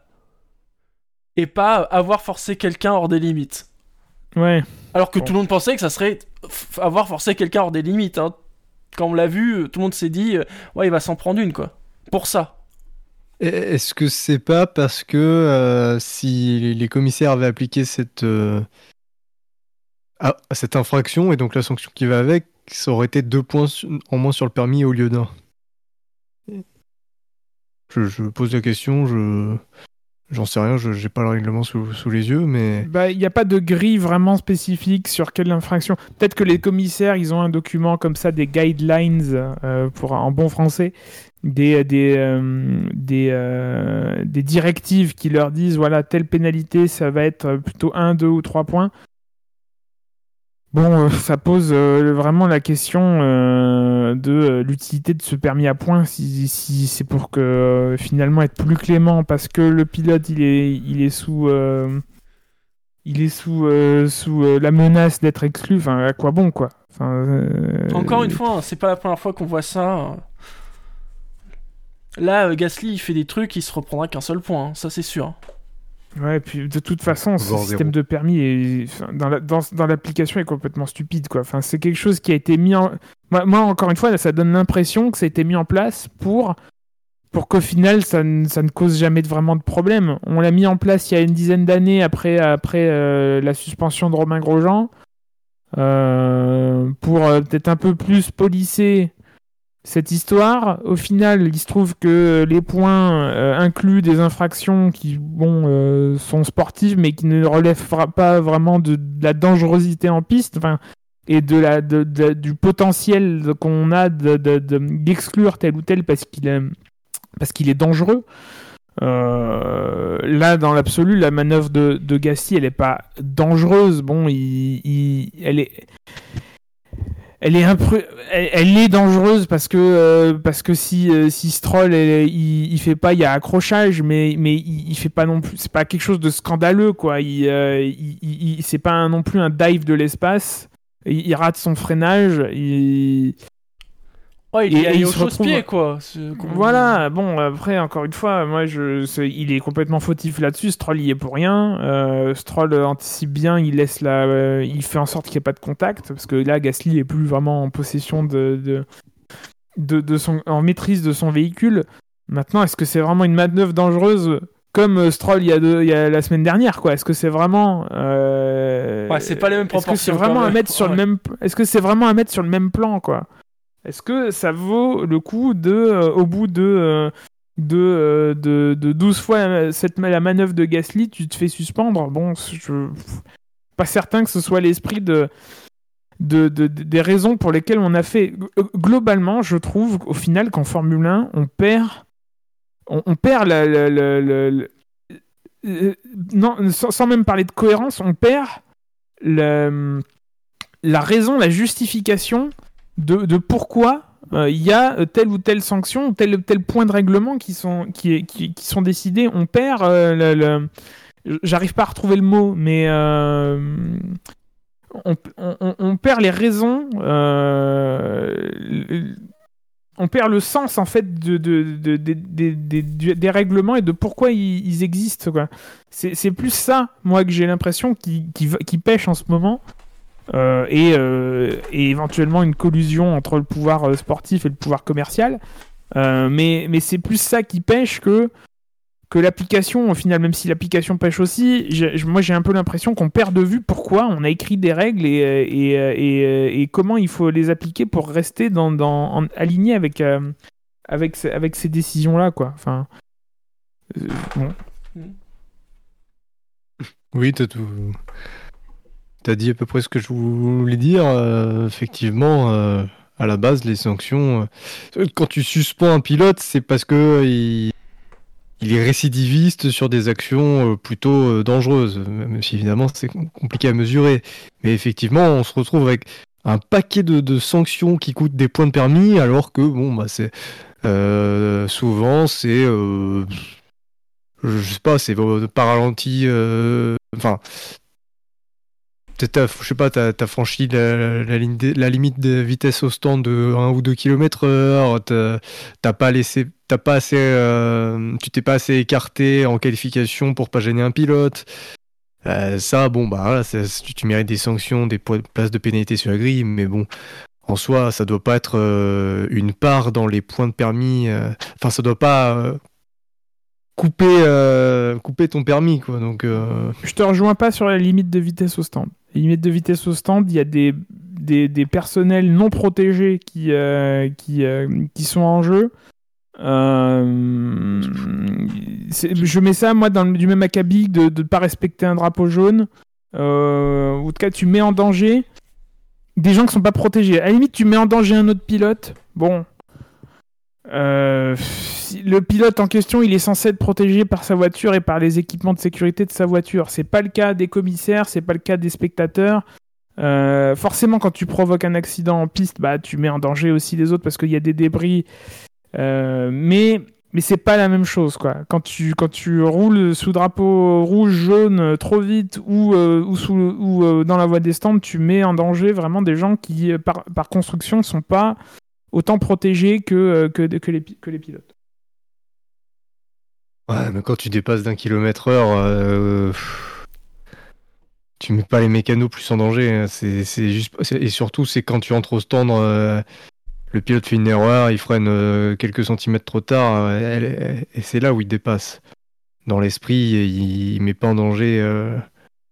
il met pas forcément en danger le personnel dans les stands. C'est pour ça que je disais que bon, Bah, mettre des points de pénalité sur ça, c'est peut-être. ce moment-là, mettons la limite à 62 alors. Mais non, mais ils sont déjà 82. pénalisés. Ils sont déjà pénalisés du- d'une amende. Donc euh, là, on parle du fait que le- les points de pénalité sur le permis, ça doit être dû à un, pilo- à un pilotage dangereux. Mais là, c'est là, ça- on n'entre pas dans ce cas-là. Il y a des sanctions si. pour. Non, non, Bah, non. Tu la- rentres au stand. De la voie des stands, c'est dangereux. La voie Non, des stands, tu c'est un endroit dangereux pour les gens qui y sont et qui pilotent et qui sont pas dans les voitures. Donc moi là, je te rejoins pas du tout là-dessus. tu te dépasses d'un kilomètre heure en, en- pour- sur la, la deux premières secondes parce qu'effectivement ta roue s'est bloquée ou t'as enclenché le, le limiteur à, à une seconde trop, trop tard. Non, tu mets personne en danger, il faut arrêter. Bah, si. Voilà. Potentiellement, si. Non. Si, si. Il y a des y a règles des gens- strictes, il y a une il ligne des- blanche. Il y a une ligne blanche à partir de laquelle il faut être en dessous de la limite parce que à partir de cet endroit-là, il peut y avoir du personnel, que ce soit des écuries, de la FIA, du, des, des gens de la FOM. Bah non, c'est dangereux. C'est un endroit, c'est un sanctuaire, c'est un endroit sanctuarisé. Il faut respecter à ce moment-là et, et- et là, il faut être draconien. Là, je te rejoins pas là-dessus. Euh, Il faut, faut être draconien par rapport à, au, au- au personnel qui sont pas dans des voitures. Pas pour un kilomètre heure. Bah oui, bah c'est comme ça, c'est la limite. Pour un km heure ou pour, un- ou, pour, un- ou pour une livre sterling, pour moi c'est la même chose. Et, euh, Oui, mais pour un que- millimètre, c'est pareil. Pour un 0,1 mm, on, Oui. on- on exclut des pilotes. Bah c'est le haut niveau. Freine plus tôt. Oui, mais ils sont sanctionnés. C'est- Mais, et je, Mais remets, une je amende remets de- pas, je remets pas en cause la 2 sanction. km heure, c'est 400 euros. Qu'est-ce que tu. Enfin, franchement, honnêtement, c'est quoi 400 euros pour une écurie que ça rentre même pas en plus dans le budget capé par ailleurs? C'est quoi 400 euros? Est-ce que c'est dissuasif? Est-ce que, euh, ça... Est que ça va les empêcher de recommencer demain? Euh, En course, c'est dissuasif parce qu'ils se prennent à 5 secondes, je crois. Ah ouais, 5 secondes, c'est vraiment énorme. pour Ah, problèmes ça, te- peut sécurité. ruiner ta course. Hein. Oui, ça peut truiner ca- ta course, mais moins qu'un drive-through. Encore une fois. Avant, c'était un drive-through d'ailleurs. Bah oui. Mm. Ouais, ouais. Non, mais, non, mais, non, sur ça, sur ça je, je, je, je discute pas le fait qu'il faut pénaliser. mais je, on re- la, la discussion à la base, c'est de dire les points. euh, faut pas que ça ait d'incidence sur le permis. Enfin, t'es sanctionné. euh, Enfin, tu perds ton permis parce que, entre autres, une fois, t'as as dépassé d'un kilomètre heure pendant une seconde. Bah non, je suis désolé, ça correspond pas à l'idée que je me fais du, permis euh, en Formule 1. Bah moi si. Encore une fois, ça rentre dans les conduites dangereuses. La, ligne des stands, c'est un endroit dangereux, pas pour les pilotes spécialement, mais pour les personnels qui sont présents. À partir du moment où il y a une ligne blanche, il peut y avoir des mécanos parce parce qu'ils ont le droit d'être là. Alors, il peut y avoir de l'imprudence de la part des mécanos. Euh, Il peut y avoir une intervention à ce moment-là parce qu'il y a un mec qui vient de se ranger ou je sais pas quoi. Il peut y avoir des mécaniciens à cet endroit-là. C'est pas parce qu'il y en a pas que c'est pas que que, que, que, que ça donne euh, que c'est pas dangereux d'être à 61 ou 62 km/h à cet endroit-là. Enfin bon, on se mettra pas d'accord euh, là-dessus, on, on, on se fait que se répéter depuis 5 minutes. Juste préciser Euh, euh, quelques chiffres. Déjà, Gasly s'est pris quand même 5 points de pénalité sur les trois dernières courses. Oui. Bon, on va pas parler de complot, mais c'est vrai que depuis le Grand Prix du Japon, euh, voilà. Et surtout, il ne reprendra des points que le 22 mai 2023. C'est-à-dire après le Grand Prix d'Imola. C'est-à-dire, il, va devoir garder euh, ces deux points restants pendant 9 courses. Non, mais par contre, Oui, pas inquiet. c'est. C'est. par- Pardon, je te, je te coupe, mais c'est c'est effectivement c'est quelque chose que Alpine va devoir se trimballer pour le coup. Oui, Ça dépend. S'il se prend les deux points la semaine prochaine, euh, moi à la limite, je serais Gasly, je ferais une infraction Ouais, de, c'est de vrai que- gros port. La- de gros port au prochain Grand Prix, il est pénalisé, il part en vacances plus tôt que tout le monde. Et il revient tranquillement, euh, il revient tranquillement euh, au premier Grand Prix l'année prochaine. Quitte, quitte à tordre les règlements et à, et à jouer avec. Bah, En plus, comme ça, euh, ils voilà. mettent De Vries à Abu. Dhabi. Bah ouais. Non, mais. Bon, j'imagine que tu dis ça sur le ton de l'humour, mais. Mais euh, évidemment, en- enfin, j'avais- mais j'avais- encore une fois, euh, les écuries, elles, elles tordent le règlement. On, l'a bien, on, on le voit bien à chaque fois. Moi, moi, je pense que c'est quelque, cho- c'est quelque chose qui passe par la tête des, des- des gens. Je dis pas qu'ils le feront, mais, euh, mais si tu veux jouer le jeu à fond, euh, C'est ce qui est je dis pas que je suis ressorti. pour, par ailleurs. Mais Euh, bon. Mais ju- juste là-dessus, pardon, je, je rebondis juste sur la blague, après je, je rends un bilot, mais euh, le euh, là, si Gasly se fait sanctionner et qu'il a son race ban, après il est à combien de points à sa course de retour? Il revient à Parce 12. que ça va pas...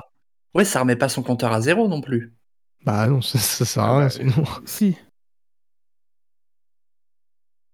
Ah bah si, il-. Il revient à 12. Il fait son stage de, de récupération, là. Il peut faire bah, c'est- après c'est il a il a purgé sa peine. Oui, donc il revient à 12 points. Oui non alors oui pardon alors Oui, ce, permis il revient à zéro en fait c'est c'est un permis euh, c'est pas comme euh, c'est l'inverse de nous euh, c'est l'inverse des de- Ah oui, ils prennent des points, sur la route. on ne leur enlève pas. On, on leur prend on leur met des points et ça quand ils arrivent à 12 et c'est pas quand ils arrivent quand ils arrivent à zéro Enfin, c'est pour ça que je comprenais pas ce que vous- tu disais il revient avec euh, avec une feuille blanche quoi Oui, voilà. Voilà. Donc, euh, vous, disiez, voilà, vous, vous disiez ça pour plaisanter le, le fait de, de À faire moitié. exprès de. euh, bah, à moitié, mais. Parce que c'est vrai que certains, moi j'avais balancé ça pour rire sur, sur le Discord, mais très clairement, le fait de, faire exprès de faire une faute au Brésil pour avoir deux points retirés, ne pas faire Abu Dhabi et commencer la saison euh, 2023 libéré de toute épée de Damoclès au-dessus de la tête. Dans l'absolu, c'est vrai qu'on pourrait se dire que ça, peut- être une bonne idée, mais en fait, pas du tout. Parce que déjà, faire exprès de, se prendre euh, une, sanction et, et un retrait de points, euh, je pense que là, clairement, tu passes pas pour un, pour un bon gars. Euh, on peut clairement te tomber dessus euh, parce que tu fais exprès de, commettre une infraction. Et ensuite, pour le pour l'ego, ça fait mal, mine de rien, d'être le, premier pilote à- depuis l'instauration du permis à être euh, suspendu. Euh, c'est pas bon sur le plan de, de la réputation.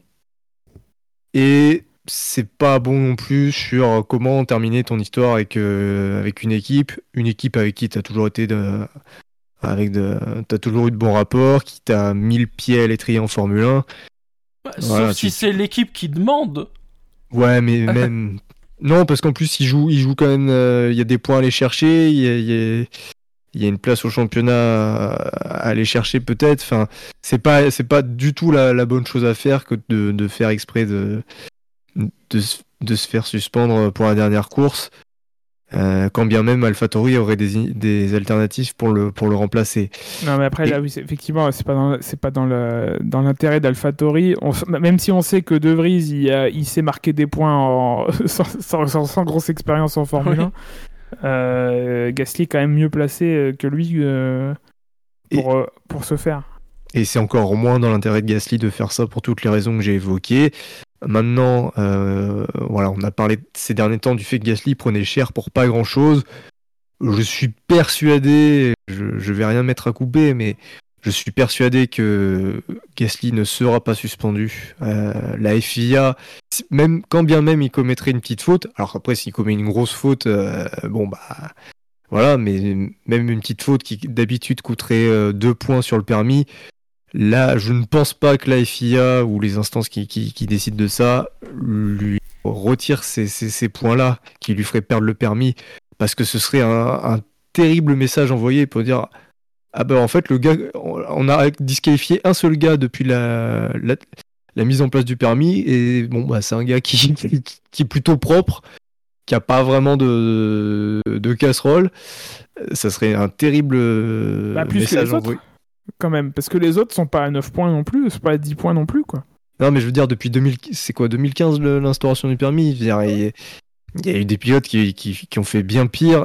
Et, là, Gasly, clairement, déjà suspendre un pilote, je pense que la FIA est pas très chaude. Ça se voit, ça, se voit à chaque fois quand elle a l'occasion de, quand elle s'approche des, des 12 points de retrait, elle, elle en retire un petit peu moins. Et alors en plus, euh, un, un pilote qui euh, vraiment fait n'est pas n'a pas du tout d'un d'un- d'un- d'un sauvage, on va dire. Non, non, je vois vraiment pas la FIA prendre ce risque-là. Donc je pense que malgré tout, Gasly ne risque pas grand-chose. Donc ça sert à rien de forcer le destin et, et de se Déjà, faire il faut- faut reprendre l'historique. Je, je, vais, je vais chercher quand même l'historique complet des 10 points de, de Gasly parce que bon, c'est pas. Ah, J'ai vu passer un tableau euh, Il faut voir le détail. jour, hein. mais je sais plus où je l'ai vu. Il faut, il faut Euh, voir, il faut voir le détail. Après, s'il faut ça, Je vous le mets. il- s'il faut ça pour mettre la- le nez dans son, dans son caca à l'FIA et pour lui refaire revoir, euh, pour lui faire revoir sa copie en, en termes de, de, de cette règle qui est un peu, qui est un peu stupide. euh, en tout cas, qui est, qui appliquée bêtement, euh, parce que encore une fois, dans le règlement, il n'y a rien qui dit que telle sanction est égale à tel nombre de points. Il n'y a rien, a priori, dans les règles qui empêchent la FIA de dire, les commissaires de dire, bah ça c'est 12 points et puis, euh, et puis va-t'en. Euh, même si, euh, quand, euh, en termes de communication, quand ce- cette règle avait été annoncée, ils avaient bien dit que c'était 1, 2 et 3 points. Bon, euh, ce qui empêche de suspendre un pilote qui fait n'importe quoi, qui sous un accès de rage, enfin, qui, euh, enfin, comme le pilote en karting qui se met à taper euh, ou un, qu'est-ce qu'il avait fait le gars en karting? Il avait fait une- enfin, vraiment n'importe Ouais, quoi. Il avait. avait pas acheté un casque, un truc comme ça? Oui, voilà, il avait lancé Euh, un y truc sur la piste. Ouais, Il y en a un qui a lancé un truc sur la piste et puis il est allé taper le pilote avec son père qui était le propriétaire du circuit. Bon, voilà. si je dis pas de bêtises. Euh, si, si vraiment ce- cette règle a été faite pour euh, que, que ce soit un peu impossible euh, de- d'exclure un pilote qui fait vraiment n'importe quoi, là c'est vraiment c'est vraiment euh, on est vraiment dans dans dans, le truc qu'il faut pas faire quoi. C'est- comme l'histoire de on peut plus mettre de drapeau noir parce que il faut que la, le pilote il puisse se défendre je sais pas quoi. Euh, bon bah encore une fois bon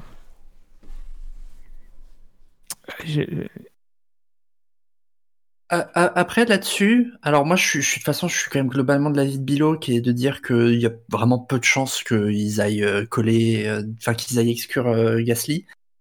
De mémoire, les cas précédents où on les a vus soudainement rechigner à mettre des points ou en mettre le moins possible, voire en annuler, c'était pour Vettel et pour Hamilton.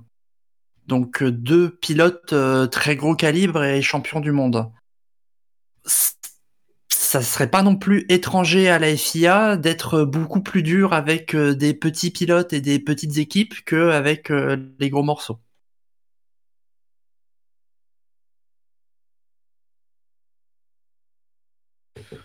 Non, mais ça aurait été un, un Stroll ou un Latifi. euh, Peut-être.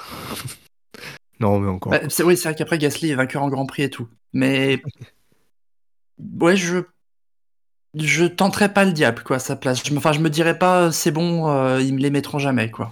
Ah oui, non, non, mais je, dis, pas par contre de, continuer à faire le zouave tranquillement, hein, mais de, rouler sans, crainte et sans, volonté de faire n'importe quoi, et, mais, de rouler sans crainte, parce que à, la limite, euh, il y a un accrochage avec un pilote, euh, bon, euh, ça peut arriver, c'est un incident de course, il va pas se prendre les deux points restants à ce moment-là, je pense. Bon, et sur le reste de la course de Gasly, qui finit 11ème sur le drapeau à damier. Belle fin de course quand même. Euh, Je crois qu'il finit en tente du coup. Il Euh, finit Gasly, en tendre il 9, finit en oui. tendre. Ouais. Bah voilà. Et je pense que pour 40. Bah, c'est l'un de ceux qui avait la meilleure stratégie, hein, 40 tours en médium, 30 en, en tendre, 9 à chaque fois. Donc euh, oui, oui, c'était vraiment l'une des toutes meilleures stratégies. Et, bon, il a, il en a, il l'a mené à bien puisqu'il finit euh, tout proche des points. hein. Je crois qu'il termine à une seconde de Bottas, un truc comme ça. Oui, puis cette fois-ci, déjà, ils se plantent pas dans la- dans l'application de la pénalité. Ils n'ont pas, ils ont pas à la refaire. C'est déjà bien. Oui. Ouais, c'est plus facile quand tu les fais qu'une fois les pénalités. hein. Donc oui, il s'est, il s'est pris 5 secondes, c'est ça. Il s'est pris 5 secondes et il finit effectivement à 6 dixièmes de, euh, de Bottas. Et de. Norris? Et de Norris, euh, 4 secondes? 4 secondes. Ah, c'est dommage. C'est dommage. Après, le, le- le problème de cette pénalité de 5 secondes, quand tu l'as, quand tu l'as, quand tu l'as dans les stands, c'est que tu prends le trafic derrière. Alors que quand tu le Et prends à la fin de la course, bah, c'est appliqué automatiquement. euh, c'est, c'est pas la même pénalité. La pénalité que je te rajoute euh, 5 ou 10 secondes au- à ton temps de course, de euh, je te rajoute 5 ou 10 secondes à ton arrêt au stand. Et, et à l'inverse, quand il y a une safety car euh, après ta pénalité, bon bah ça va, tu- elle est un petit peu, elle est gommée en partie, alors que Ouais. si euh, si t'es regroupé, euh, la course finit juste après une safety car et que tu prends les 5 secondes après, bon bah t'es, tu te fais enfumer.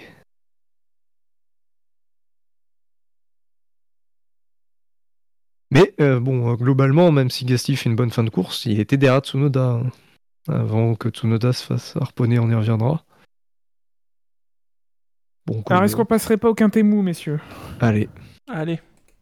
Alors, euh, dans euh, l'ordre de remontée du classement, donc Gasly était à égalité avec Carlos Sainz avec moins 100 points. Euh, mais euh, Carlos Sainz ayant fini devant Gasly, donc comme tu me l'as dit, Shinji, euh, il est dans le quintet mou à la 15e place. Ensuite, il y a Schumacher, moins 50, euh, Norris, moins 38, Alonso, moins 32, Joe, moins 24, Tsunoda, moins 10, et ensuite on rentre dans le positif avec Vettel à 14, Bottas 48, Albon 51 et Russell 58. Euh, je vais vous les mettre euh, bon, tant pis, dans une forme un peu, euh, un peu standard. Il s'agit de mes notes. Euh, dans notre chat interne, est-ce que vous avez envie de revenir? Alors peut-être sur Tsunoda, on, est on vient de parler de Gasly, tu viens de l'évoquer Bilo. Tsunoda qui se fait harponner par, par Ricardo. Alors peut-être qu'on va plus parler de la course de Tsunoda et on reviendra, puisque vous l'avez remarqué, Ricardo n'est pas dans le quintet mou, ni dans le quintet moins. Euh, Mais où est-il? Eh bien, euh, mystère. Mystère. L'avenir nous le dira peut-être. Peut-être qu'on l'oubliera comme Maldonado lors du, lors du Grand Prix d'Espagne 2012. Bah, Tsunoda faisait effectivement une belle course. euh, euh, alors après, je pense qu'on reviendra sur l'accrochage lorsqu'on parlera de, de Ricardo.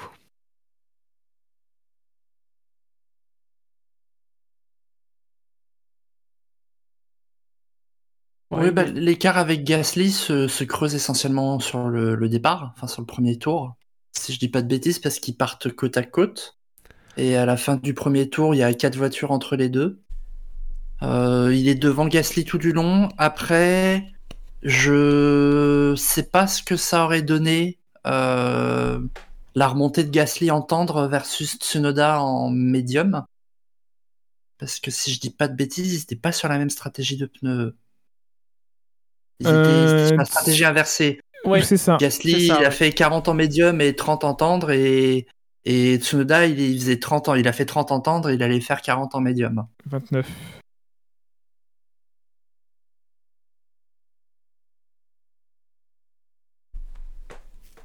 Est-ce que vous avez d'autres euh, d'autres euh, remarques sur des pilotes du Quintet mou? Je vous le rappelle, Sainz, Schumacher, Norris, Alonso, Joe, Tsunoda, Vettel, Bottas, Albon et Russell. Bah, Bottas qui sauve in extremis un point. Euh, un peu aidé par, un peu sauvé par le moteur de d'Alonso, je crois. Et euh, c'est le premier depuis un petit moment, non? Ouais, depuis Oui. 10 courses. c'est quand on regarde le classement, qu'on détaillera tout à l'heure, enfin, Alfa Romeo euh, avait pas marqué depuis un petit moment, et si on et si et la, la fois d'avant qu'ils avaient marqué, enfin c'était vraiment en début de saison quoi, ils ont, ils ont vraiment accumulé des points euh, en tout début de saison euh, Alfa Romeo. Avant ça, ils avaient marqué un point en Italie. Et ensuite, il faut remonter Et il faut au, remonter au Canada. Ouais, donc Parce Alpha, que- ils ont marqué euh, 51 de leurs 50 de, leurs 53 points sur les 9 premières courses. C'est ça. Et sur les, 10 sur les 11 dernières, ils ont marqué 2 points.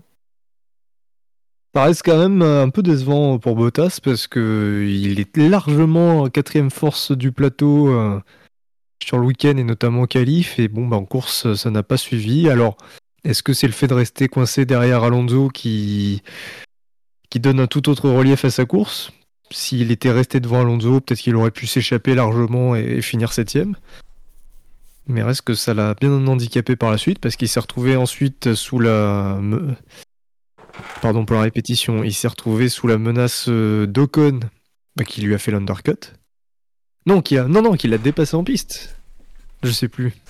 euh, Ocon allait le dépasser en piste. Ah oui, oui, mais mais Ocon s'était rapproché grâce aux arrêts au stand et il est venu le dépasser. Ouais. Euh, et ensuite, Norris, qui était pas loin, est venu le chercher aussi. Donc, euh, peut-être qu'il aurait pu s'éviter ce genre de, de situation si s'il n'avait pas raté euh, entre guillemets son son premier tour. Je pense que ça conditionne puis- sa course.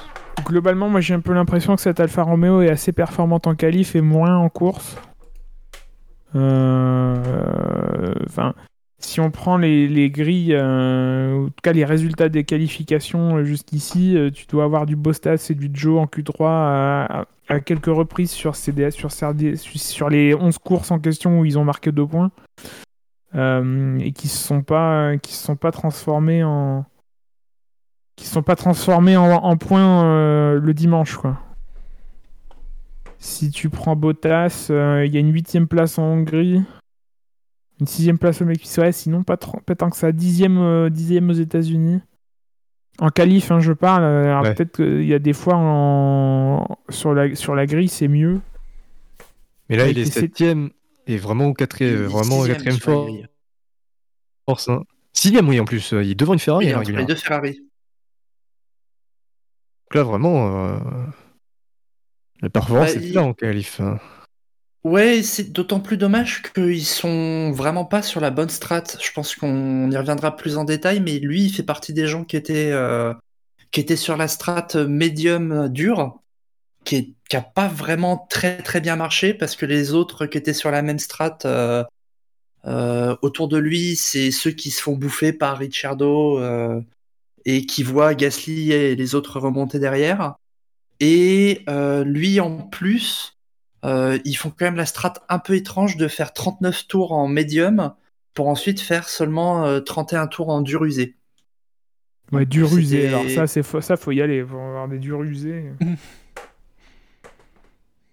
Donc Bon. euh, très assez étrange là-dessus. Et c'est un peu dommage parce qu'en fait, en voyant les qualifs, euh, le, le, le, scénario dans le classement là, c'est qu'il y a quand même Aston Martin qui depuis quelques courses euh, grignote grignote sur Alfa Romeo qui euh, qui avait fait un très très bon début de saison.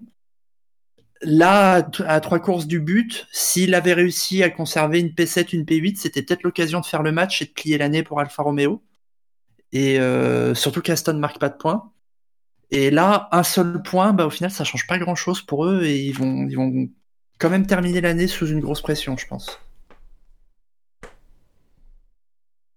Ouais, après, bon. Est-ce que cette écurie, alors je, fais le pont avec euh, l'actualité de la semaine dernière, même si euh, ah, c'est une actualité qu'on voit venir depuis euh, au moins six mois.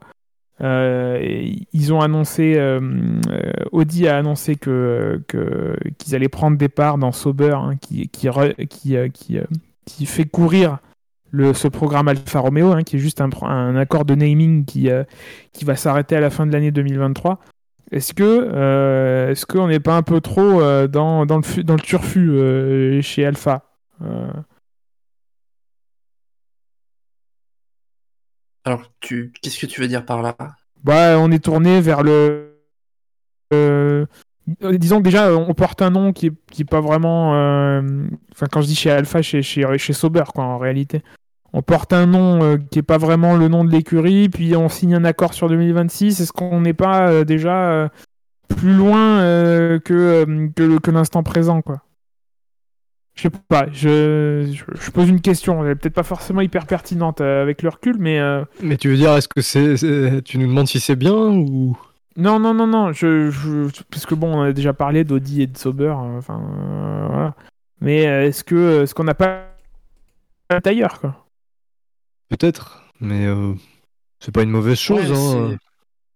ils, ils, doivent. Euh, là, ils vont se concentrer. Ils sont clairement sur un, un plan long terme.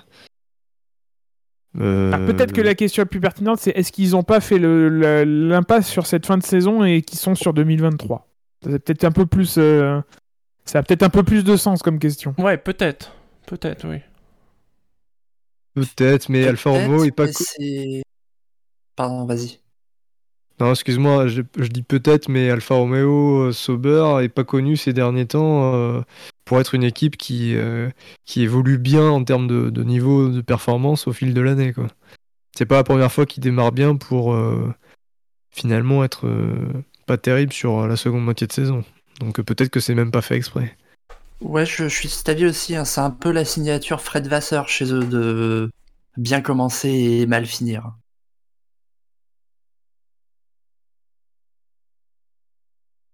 Mais euh, juste petite petite note euh, rigolote sur l'attitude dont tu parles, enfin peut-être euh, cet esprit, c'est que Alfa Romeo dans leur communiqué pour expliquer leur départ, ils ont une petite phrase qui disent où ils disent ils quittent la, la F1 parce que le travail est fait.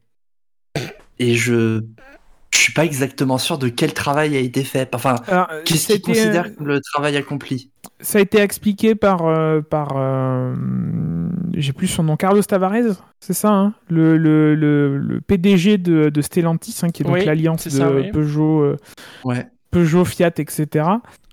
pour lui, le travail est fait parce que la marque a pu communiquer, a pu faire la communication qu'elle avait envie de faire, a pu mesurer mesurer des retombées euh, par rapport à son engagement en Formule 1 et que du coup il y a d'autres euh, priorités maintenant dans, la stratégie euh, de, la marque Alfa Romeo.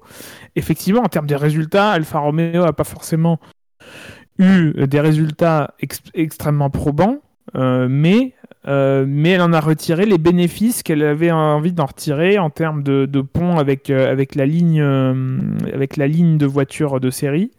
Euh, et, euh, et, en termes de communication, il y a eu des pubs avec, euh, avec Raikkonen, etc.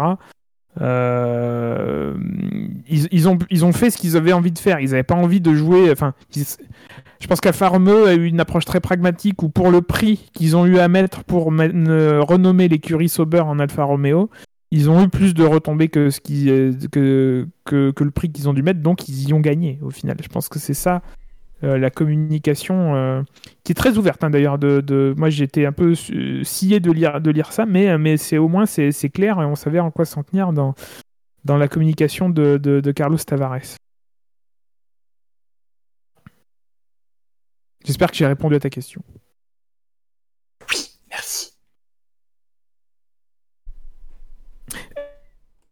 Est-ce que euh, vous avez autre chose à dire sur euh, Alfa Romeo, Joe, Bottas ou, euh, ou sur d'autres pilotes du quintet moins? Du quintet mou, pardon. Moi, il y a, peut-être juste un mot sur Russell, mais je pense qu'on en parlera quand on parlera d'Hamilton et la, la stratégie de Mercedes. Donc, euh, Et euh, sur Alonso? Ah, Alonso, quand même, ouais, il faisait une bonne course, mais bon, son moteur l'a trahi. Eh oui. What a season Par contre, faut qu'il arrête Alonso avec ses délires de ouais, j'ai perdu 40 400 points. euh. Et d'ailleurs, on a Eh vu oui, qu'il y, avait eu, globalement, il y avait eu une vraie réponse de Ocon pour dire euh, bah non, moi aussi, j'ai eu des problèmes de fiabilité, euh, j'ai abandonné plusieurs fois sur des casses. euh. je pense que globalement, faut qu'il arrête. Bah, qu'il arrête la F1. euh, Globalement, il a le niveau pour euh, largement pour continuer. Donc, euh, je- euh, s'il peut continuer à piloter. non, mais, mais- c'est- pas ça, mais faut qu'il qu'il pilote. Voilà, c'est qu'ils Oui, sont voilà. contents de piloter. Après, euh, Bah, Alonso- pas hein, 40. Alonso qui termine une relation avec une écurie en eau de boudin, est-ce que c'est une surprise? Bah, moi, c'est ça ça, c'est pas que ça, c'est- ça rejoint aussi ce propos sur Hamilton, etc. En plus, derrière, Oui, il fait le plus, pompier oui. pyromane en Ah allant ouais, sur les réseaux sociaux en disant non, mais il faut pas, je- faut pas monter les fans les uns contre les autres. Mais, Bah, mais qui fait des déclarations C'est mon drive-through, euh, Shiji. Je- si- Ah, attends, si, attends, euh, attends, attends, attends, attends. Le que c'est pas possible. C'est pas possible ça. Ça c'est un, un- non mais c'est inconcevable. Voilà. Je, ne vais faire que répéter des choses qu'on a déjà dit 15 milliards de fois sur, Alonso. C'est un pilote exceptionnel en termes de, talent pur, de, retour technique, de tout, ce que vous voulez. Mais il y a des raisons pour lesquelles Alonso a deux titres et Hamilton en a sept. Euh, pour faire la comparaison, parce que c'est la, comparaison, c'est les propos, euh, propos qu'il a tenus, c'était un c'était un peu ça. Alonso, c'est un team player jusqu'à ce que ça ne fonctionne plus. C'est-à-dire qu'à bout d'un moment, il y a des raisons pour lesquelles aujourd'hui Alonso il est chez Alpine et il va chez Alfa Romeo et il n'est plus chez Ferrari, chez Red Chez Bull ou Aston. chez Mercedes. Pas chez Aston, pas chez Alpha. Voilà. Oui, non, mais j'ai dit Alpha, j'ai Oui. dit Alfa Romeo, euh, pardon. C'est autant pour moi. Il y a des raisons pour lesquelles il se retrouve dans des écuries qui ne sont pas dans le top 3. Les écuries du top 3 n'en veulent pas parce qu'Alonso, c'est un mec ingérable. Euh, c'est un mec qui ne joue pas le jeu d'équipe. Euh, et, euh, et en plus, il a une communication derrière. Euh, on l'a vu dans la période McLaren, la McLaren Honda, où il se gêne pas pour, pour critiquer publiquement. C'est-à-dire que un pilote de son calibre qui critique en interne, qui pousse pour que les choses s'améliorent, pour que les gens font, fassent du meilleur travail, il n'y a aucun souci, c'est le but. Le but du jeu dans, dans le travail en équipe, c'est c'est d'appuyer là où ça fait mal pour que les problèmes se résolvent et, que, tout le monde tire dans le même sens. Mais historiquement, en Formule 1, Alonso, il a, il a désingué des gens de son équipe. Je, je- euh, je vais pas vous refaire l'hi- l'histoire de, la- saison 2007. C'est- Ce serait trop savoureux de reparler du Spygate, de, de son implication dans, euh, dans, euh, dans la mise en accusation euh, de McLaren. Euh, voilà, je vais pas refaire le, portrait à, charge d'Alonso. Euh, voilà, je veux dire, la Formule 1, c'est le sport d'équipe par excellence. Quand, on prend la, volumétrie des équipes, euh, il y a autant de membres d'équipe dans deux écuries de Formule 1 que, toutes les, les- les- que les 32 équipes de la Coupe du Monde.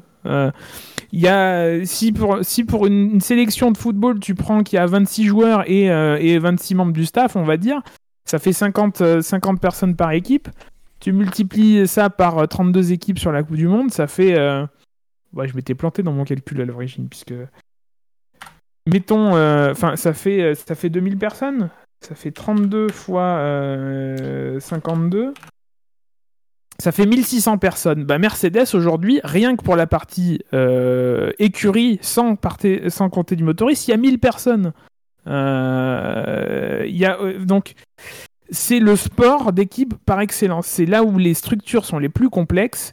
C'est euh, c'est pas un sport individuel et, Alonso l'oublie trop souvent. Donc ça explique aussi, ça, explique un petit peu euh, cet état de fait et, le fait qu'il n'ait pas réussi autant en termes de stats euh, que qu'Hamilton.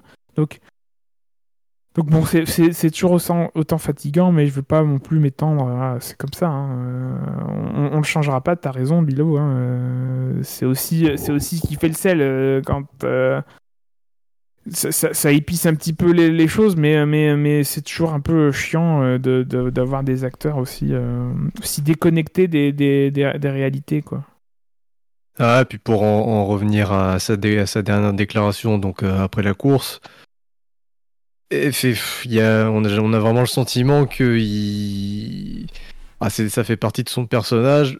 Toujours essayer de valoriser ce qu'il fait euh, et de pas laisser en fait une once de, de faiblesse apparaître dans son, dans son jeu. C'est-à-dire qu'en gros, s'il est dans cette situation-là au championnat, c'est-à-dire derrière son équipier, c'est forcément parce qu'il a eu un tas de problèmes techniques ou autres et qu'il a eu de la malchance. Et effectivement, Alonso n'a pas eu de réussite forcément cette année, mais d'autres pilotes cette année ont vraiment eu pas mal de soucis, mais on les entend pas. Et donc tout ce qui reste, c'est Alonso. Et comme Alonso, il en parle tout le temps énormément dans la presse à chaque fois, on a l'impression, ça, reste ancré dans la, tête des gens. Et on a l'impression qu'effectivement, c'est le pilote le plus malchanceux du plateau et de loin. Et quand il parle des, des 70 points perdus, alors déjà, je pense que son calcul est un petit peu faussé. Et puis, en plus de ça, oui, tu, prends en compte les points que tu perds, mais tu prends pas en compte les points que tu n'aurais pas dû gagner euh, par rapport aux soucis qui ont touché d'autres pilotes. Donc, euh, mais voilà, c'est sa communication, c'est de, de, de, de par- de parler très fort, de, de, répéter. Bon, bah, c'est du matraquage, quoi. Et c'est un peu pénible. Et je pense qu'il y a aussi un peu, je dirais pas d'aigreur, mais il prend un coup à l'ego d'être derrière son équipier en- encore à ce stade du championnat. Bon, il a, il a deux courses pour essayer de rectifier ça, mais ça malgré le côté team player euh, et bonne cohabitation avec Ocon, parce que malgré tout la cohabitation avec Ocon s'est bien passée.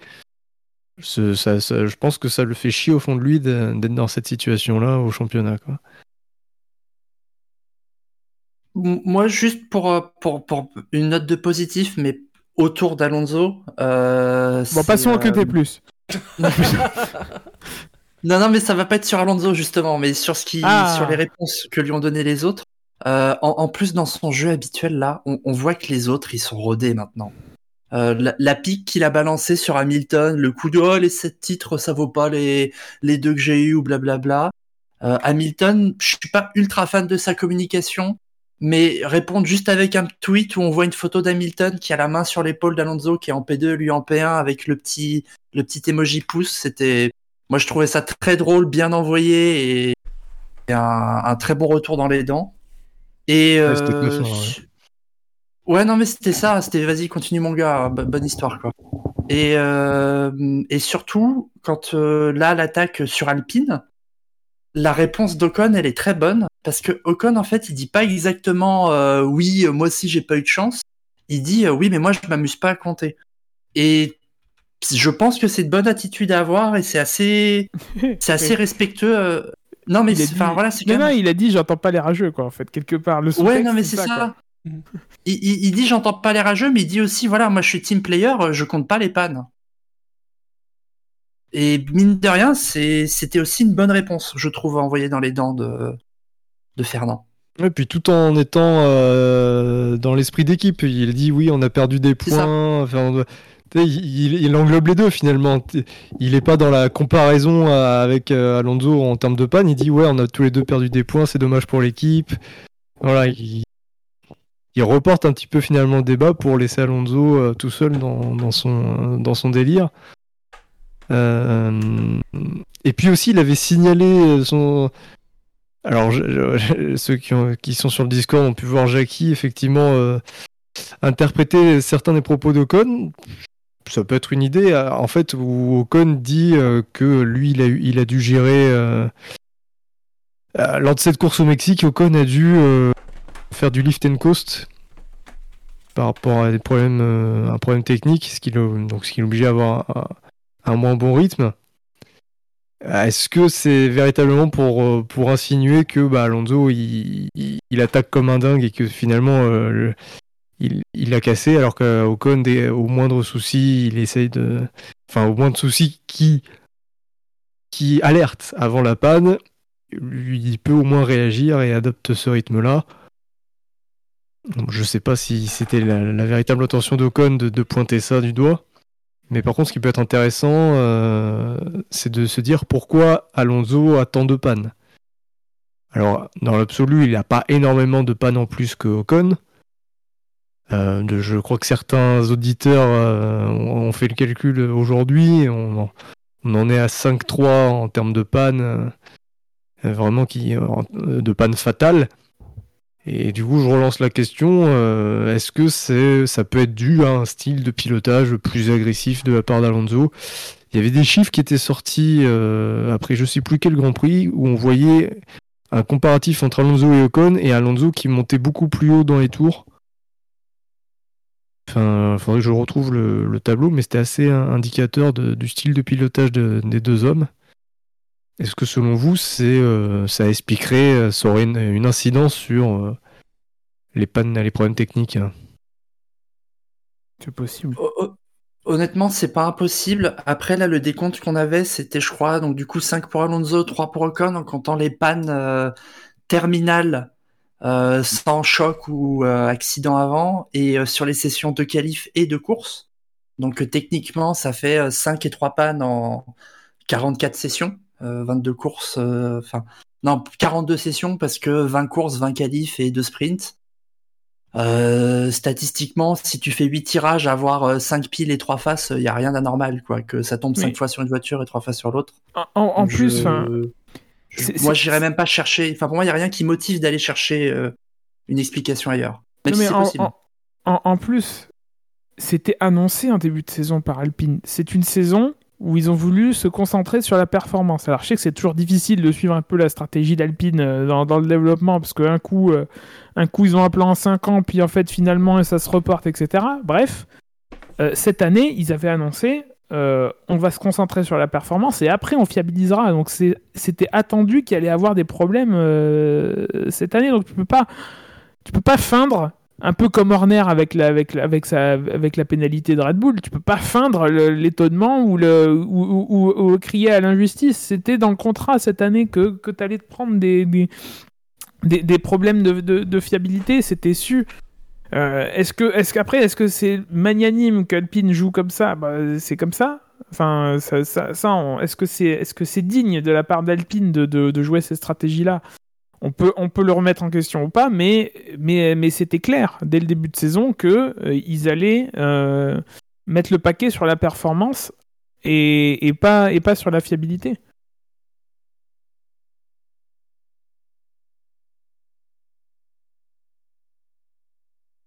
Bah, après, quand, euh, pour, pour finir mon drive-through, euh, quand, quand il s'agit de, de revenir en arrière sur, euh, sur les, les de re- redéterrer les, les, euh, les saisons 2005 et 2006 où il se battait contre plus performants, etc. Enfin, bon. Il y a la meilleure voiture en termes de performance et la meilleure voiture en termes de package. C'est pareil, la fiabilité, ça fait partie de, ça fait partie d'un package. Et si Alonso est champion en 2005 et 2006, c'est qu'il était dans la meilleure voiture à chaque fois. Les deux saisons, c'est Renault qui gagne les, qui gagne les titres. McLaren, ouais, en 2005, ils ont la meilleure, ils ont la voiture la plus performante, mais, mais Mais elle est incapable de finir une course sur deux, quoi. Enfin, c'est, Ouais, pas possible. Après, en 2006, on peut réécrire la saison aussi. On peut dire, on peut re- ressortir les mass dumpers, on peut ressortir tout ce que vous voulez. On peut en, on peut en discuter. Mais cette façon de revenir en arrière sur le passé et de, et de, et de se mettre en avant. euh, Après, je vais pas dire, nous, on, revient régulièrement sur Abu Dhabi de l'année dernière, etc., sur les errements de la FIA. euh, on participe, nous aussi, à ce genre de. Pas de réécriture, mais de d'interprétation et de, remise en question sur cer- certains trucs, mais, euh, mais, euh, mais c'est pas, du- pas du même acabit. Euh, là, il se, met, il, il fait ça pour, euh, pour, pour se faire saucer. euh, et euh, bon, c'est un, un peu fatigant. Quoi. À propos de Maccabi, ils ont perdu. Ah.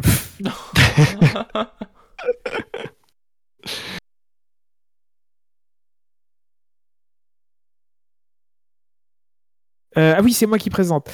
Euh, on... T'appelles Henri? On cl- Oui, bien sûr. J'aimerais bien réussir ma vie. Euh, Est-ce que vous avez autre chose à rajouter sur d'autres pilotes du quintet mou? Ou est-ce qu'on passe au quintet plus? Et le plus un moins un. Ah oui, effectivement. Est-ce que vous voulez rajouter un plus 1 ou un moins 1 à, euh, à un de ces 15 pilotes, donc les 10 du quintet mou, et euh, Latifi, Stroll, Leclerc, Magnussen ou Gasly? Moi, je mettrais bien un moins un Gasly pour l'aider à, à franchir la barre des 12. Je sais pas si on peut cumuler Ah ça. non, il compte pas. Cela, il compte pas. Ah, dommage.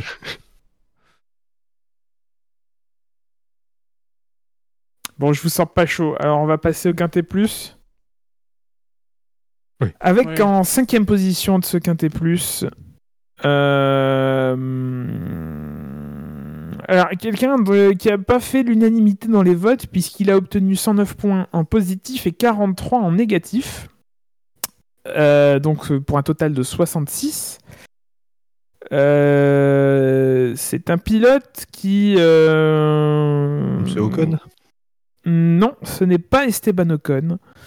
C'est un pilote qui Daniel s'est arrêté. Ah, bah ce oui. n'est pas Daniel Ricciardo. Bah, Perez alors. C'est donc effectivement, euh, j'allais dire Esteban Perez, non C'est donc euh, Sergio Perez, oui, ça y est, ça me revient. Sergio euh, Perez euh, qui euh, finit cinquième du quintet moins, euh, troisième de la du quintet plus. Voilà, il commence à se faire tard. Troisième de la course sur le drapeau à damier, euh, euh, deuxième podium d'affilée euh, dans son Grand Prix national, à 18 secondes de Verstappen.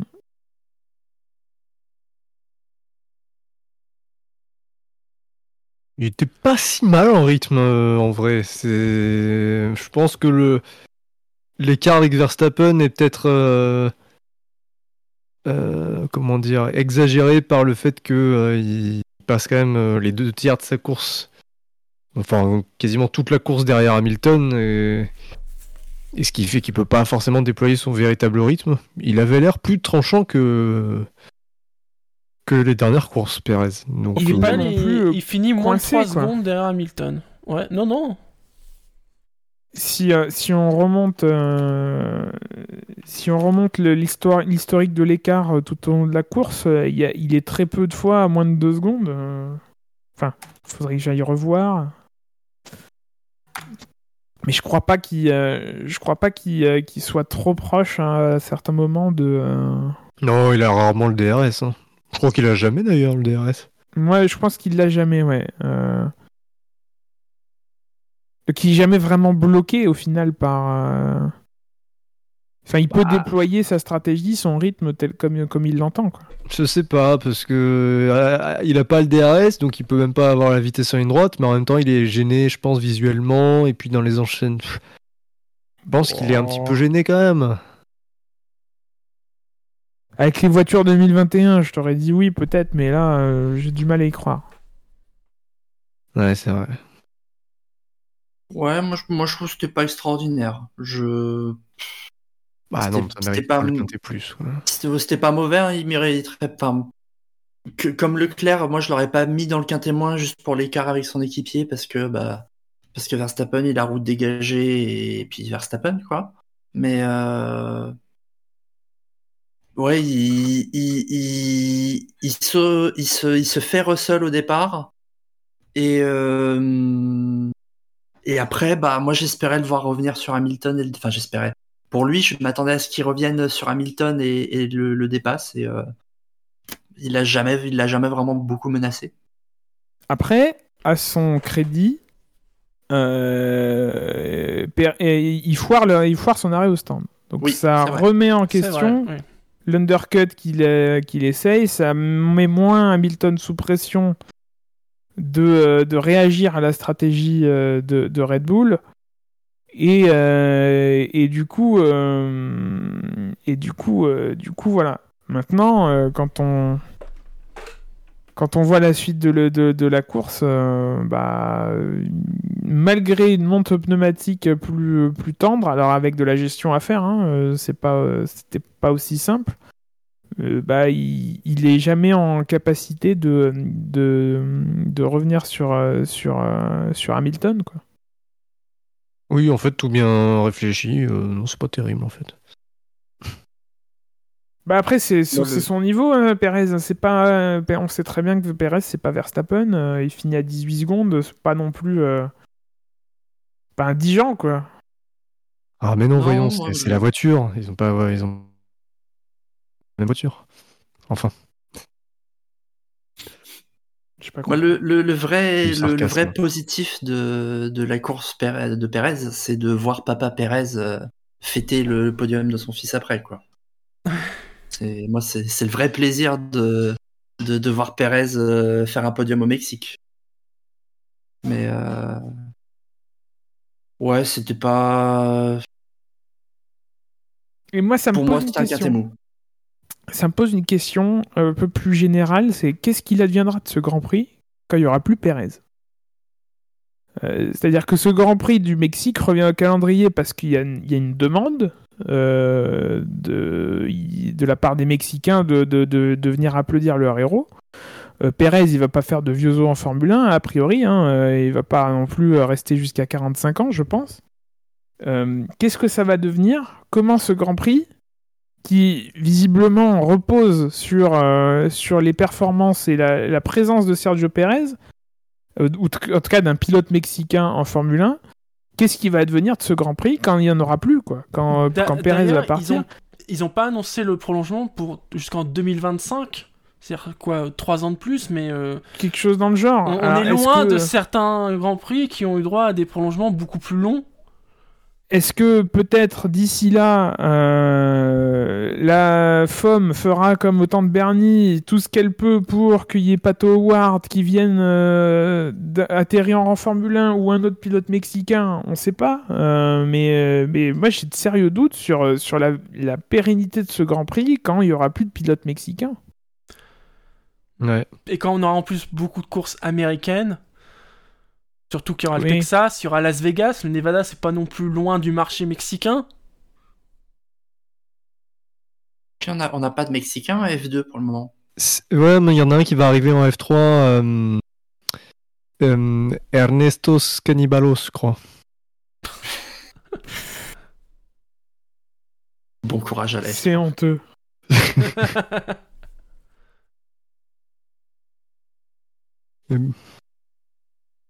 Oui, effectivement, je partage euh, votre, petit, votre pessimisme euh, sur la- l'avenir du Grand Prix de Mexique une fois que Perez sera plus là. Il y a Chini qui fait une comparaison avec le rallye de France en Alsace euh, lorsqu'il y avait les Sébastien Loeb.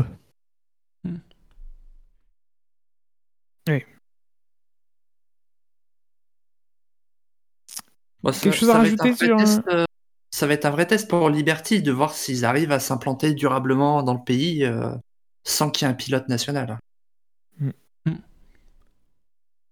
Quelque chose à rajouter sur la course de Sergio Pérez? Non. Alors passons au quatrième de ce qu'un témoin, plus, je vais, je vais y arriver. Euh, c'est un pilote qui a obtenu 70 points positifs pour 2 points négatifs, donc un total de 68. Il euh, s'est arrêté au tour 33 après avoir monté, euh, démarré sa course en médium 9. Il a monté des durs 9 et a fini 8 sous le drapeau à damier. Il s'agit d'Esteban Ocon. Est-ce qu'il y a grand chose à dire de sa course? Elle m'a paru très linéaire au final, la course d'Esteban Ocon. Bah, linéaire, mais il va chercher quand même sa place par rapport à Bottas. Belle manœuvre de défense ensuite. Donc ma- malgré tout, c'est à souligner. Puis comme j'ai dit tout à l'heure, il doit, il doit gérer euh, sa voiture euh, de façon euh, assez nette. En- Parce qu'il y avait un problème technique, je sais plus de, de quelle nature. Apparemment un problème de pression d'eau. Voilà, et bon, et malgré tout, il arrive à, non seulement il arrive à battre Bottas, et puis il arrive à distancer Norris, donc enfin à pas être sous la pression de Norris, donc ma foi, euh, c'est une bonne course. Ouais, il peut rien faire contre Ricciardo. Moi, j'ai une petite question. J'ai pas trop compris ce qui s'est passé euh, au moment où il dépasse Alonso et Alonso laisse en même temps passer Ricciardo. Bah Alonso avait pas la vitesse pour résister à Ricardo. Euh, Ouais, mais enfin, du coup, on se demande, enfin, pourquoi faire ça à cet endroit-là ou parce que il- Alonso, il se fait vraiment dépasser par les deux dans la même ligne droite. Si je dis pas de bêtises. Ça me dit rien. Il- J'ai souvenir de voir Alonso s'écarter pour laisser passer euh, Ocon et que euh, au bout de la ligne droite, euh, Ricciardo en profite et on a le. Enfin, je crois que c'est à ce moment-là d'ailleurs qu'il fait le What the Season.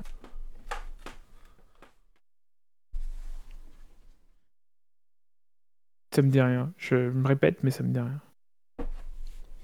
C'est un des rares, à, mine de rien, c'est de bagarrer. euh.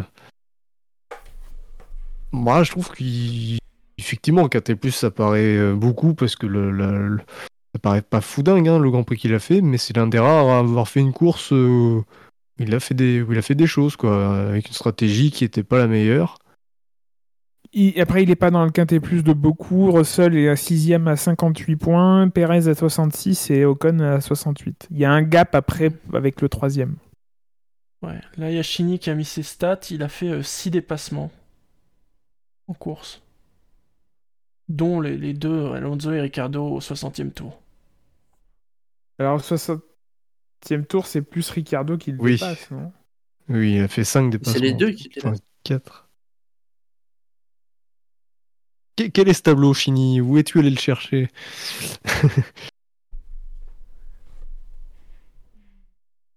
C'est pas clair. Il y a un truc de pas clair dans ce tableau. Bon. Dans la- dans- Par ailleurs, est-ce que vous avez d'autres choses à rajouter sur la course de Con? Ouais, c'est dommage par, euh, parce que il, avec ce, ce problème de, de pression, il, il prend, il perd énormément de temps sur Ricardo et qui, qui permet à l'Australien de, de, de creuser l'écart de 10 secondes. Euh, je pense que sans ça, il, il, il pouvait espérer terminer devant. Il y a la stratégie aussi. Et Ocon à ce moment-là est en dur et Ricardo en tendre. Enfin, il y a, y a- y a pas de. Enfin, les- globalement, les pneus tendres étaient très résistants. euh, les tendres et médiums, euh, avec le recul, c'était la bonne stratégie dans, dans, dans un sens ou dans l'autre. Bon, euh, voilà, il n'était pas sur la bonne stratégie. Il fait septième quand même. Euh, Huitième. il fait Mais- oui, pardon, huitième quand même. Mais je pense, malgré tout, je pense que si, euh, avec une voiture en pleine possession de ses moyens, il, il avait moyen de, de finir moins de 10 secondes derrière Ricardo. Mais ce, ce qui évidemment était- aurait été décevant au vu de, de, Ricardo, des, rythmes de, Ricardo, de où il partait, effectivement, dans l'absolu, jamais, jamais Ocon doit terminer derrière. Mais bon, ça c'est plus dû à la très bonne stratégie de McLaren.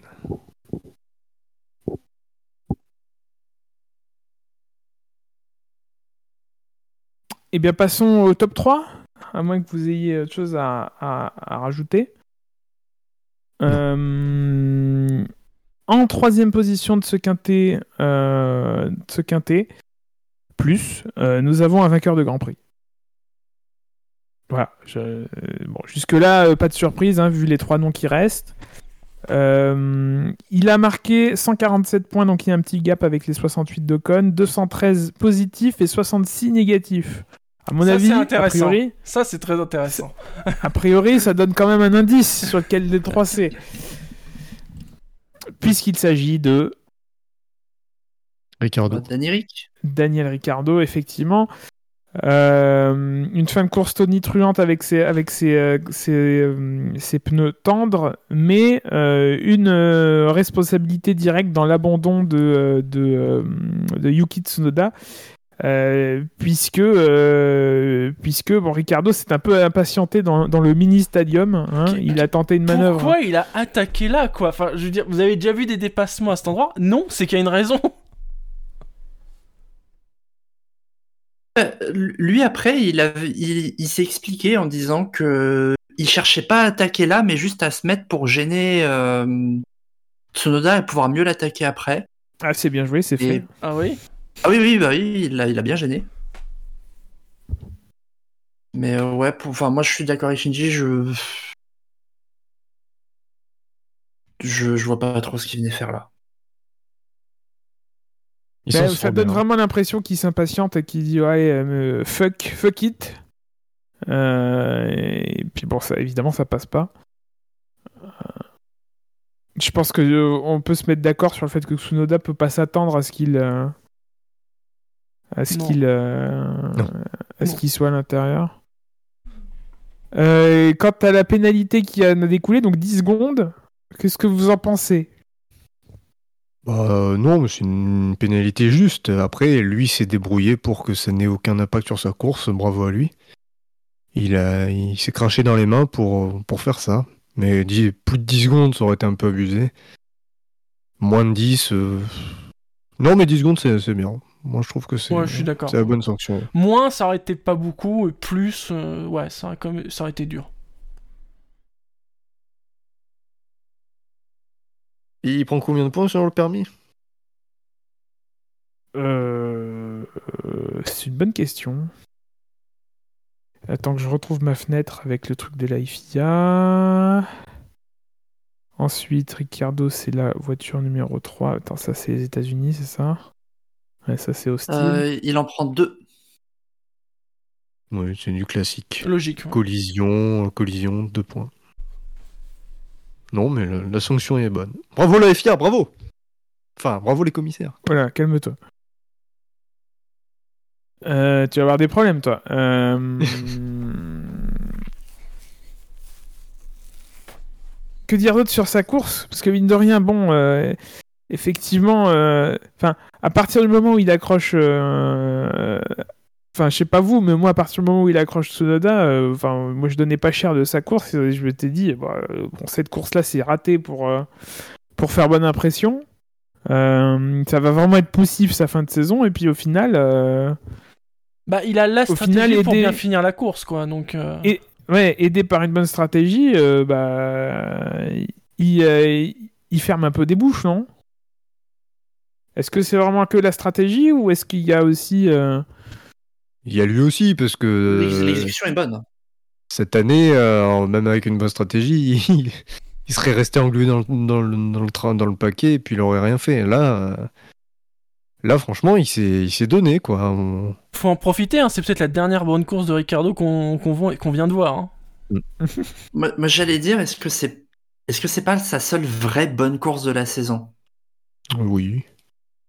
Parce qu'il en a eu d'autres qui étaient pas trop mauvaises, mais en général, les pas trop mauvaises, il est derrière Norris. Là, ça. il bénéficie du fait qu'il n'a pas la même strat que Norris. Parce que moi, ce que j'ai en tête en bonne course de Ricciardo, il y a, il y a quoi? Il y a l'Australie, où il finit derrière Norris. Mm. Il y a euh, la Belgique. il finit devant Norris en. Azerbaïdjan Singapour, je vois qu'il marque 10 points. Il Attends. Ah oui, bah oui, mais non, mais Singapour, c'était du vol. Ouais, mais derrière Mais Norris. derrière Il- Norris. il s'arr- il s'arrête pas au stand et, et puis à ce moment-là, il y a la safety car qui lui permet de s'arrêter, mettre les, les pneus secs euh, et de gagner vachement du temps sur tout un groupe. Non, non, Singapour, il est pas bon. Il a juste de la chatte. Oh là, oh là, oh là. Ouais, je suis violent. Enfin, pour, Bah- pour moi, c'est en tous les cas, c'est sa meilleure course de la saison, je dirais. Qui aligne à la fois le fait qu'il a bien conduit, qu'il a eu la bonne strat et que ça se concrétise en points. Parce qu'il a eu d'autres courses où il a été correct, euh, mais euh, il partait de trop loin, ou il avait pas la bonne strat. Parce que pour le coup, McLaren, ils sont pas complètement innocents dans le fait de des fois on voit Ricciardo s'arrêter pour euh, mettre des durs alors que personne les met et on sait pas pourquoi. Là, pour le coup, ils ont fait l'inverse. Après, euh, est-ce qu'il fait fermer des bouches euh, Enfin, le problème, c'est que un pilote de son standing, on attend qu'il le fasse ça toute la saison, quoi. Certes. Ce- C'est malheureusement C'est pas peut-être une plus course un. qui peut rattraper sa saison. Voilà, c'est peut-être plus un épiphénomène qu'on a eu dimanche, malheureusement. Oui. Après, s'il peut finir la saison comme ça, euh, s'il espère revenir en 2024, euh, il, faut. Parce qu'en F1, on est souvent aussi bon que ces dernières courses. Mais euh, ça, re- ça restera l'arbre qui cache la forêt, quoi. C'est pas.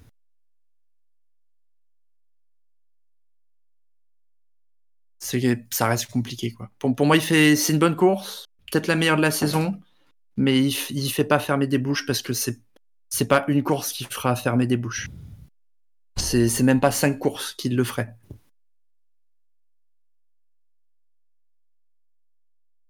Messieurs, il reste deux pilotes. Et non des moindres, puisqu'il. Oui Juste si tu m'accordes pour terminer là-dessus. Non. Euh, écoutez sa, écoutez sa, sa radio en fin de course. Euh, c'est la dépression, Richardo. Enfin, il y a son, ingénieur de course qui lui dit ah c'est super, très beau résultat, et puis il fait ouais, mais euh, c'est bien, euh, meilleur des autres. Puis Richardo il fait bonne, euh, bonne stratégie. Puis il répond ouais mais t'as bien piloté aussi, euh, bon résultat, t'as bien exécuté. Ouais merci. Enfin, c'est. On, sent qu'il y est plus quand même. Bah, il y est plus, il est peut-être aussi lucide sur euh, le fait qu'il est merdé sur sa pénalité. Que, comme il le dit sur la stratégie qui est la bonne et tout le monde l'a pas cette stratégie. Euh, Et, et puis, effectivement, euh, bon, ça, ça ne, ça ne, ça ne leur fera pas avoir un baquet l'année prochaine, quoi. C'est trop tard. Enfin, euh, ça, ça sert à rien. Il est là parce que contractuellement, il est, il est obligé d'être là. Bon, j'imagine quand même qu'il prend du plaisir à piloter une Formule 1 et qui euh, et qui va et qui euh, qu'il en profite parce que l'année prochaine, normalement, il devrait pas avoir l'occasion de le, de, le faire, en tout cas en course. Euh, mais mais ouais, c'est je, pense que c'est pas quelqu'un qui triche, donc ça, paraît logique par rapport à l'état d'esprit qu'il doit avoir en ce moment. C'est un peu une lente agonie, même c'est pas avoir un- une, petite éclaircie qui efface les, les autres courses moyennas, euh, plus ou moins moyennas qu'il a, qu'il a fait cette année. Et puis euh, bon, il finit un tour, il finit septième. Malheureusement euh, pour lui, euh, devant euh, les six voitures, elles abandonnent pas, le top 3 abandonne pas, donc c'est pas non plus un résultat qui fait tourner les têtes à, un septuple vainqueur de Grand Prix, je crois que c'est ça, 6 ou 7 Grands Prix gagnés par Ricardo, peut-être 8. euh, bon, c'est pas une septième place qui va le faire, si vous me passez l'expression, bander quoi.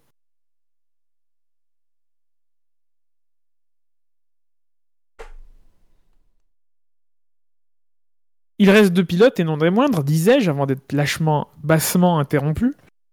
Euh, puisqu'il s'agit d'Hamilton et de Verstappen. Alors l'un euh, a obtenu 328 points, 337 positifs et 9 négatifs. L'autre a obtenu 372 points, 380 moins 8. Qui, qui, à votre avis, a eu les suffrages euh, de nos auditeurs, nos chers auditeurs? Bon, Verstappen. Bon, ils ont tous les deux à peu près le même nombre de points négatifs, c'est ça? Ouais, 8 et 9. Ouais, bah j'arrive Verstappen a le plus de points. Nous avons deux petit Verstappen. Shinji n'a pas d'avis. Shinji Mais non, mais moi j'ai rempli le tableau, donc. Shinji euh, est un centriste. Ah, Shinji a rempli le tableau, c'est encore pire. Et je ne suis pas centriste. S'il te plaît. Tu es extrémiste. Que maintenant Non. tout, tout se décale. Non. C'est un gauchias, Shinji, on le sait tous.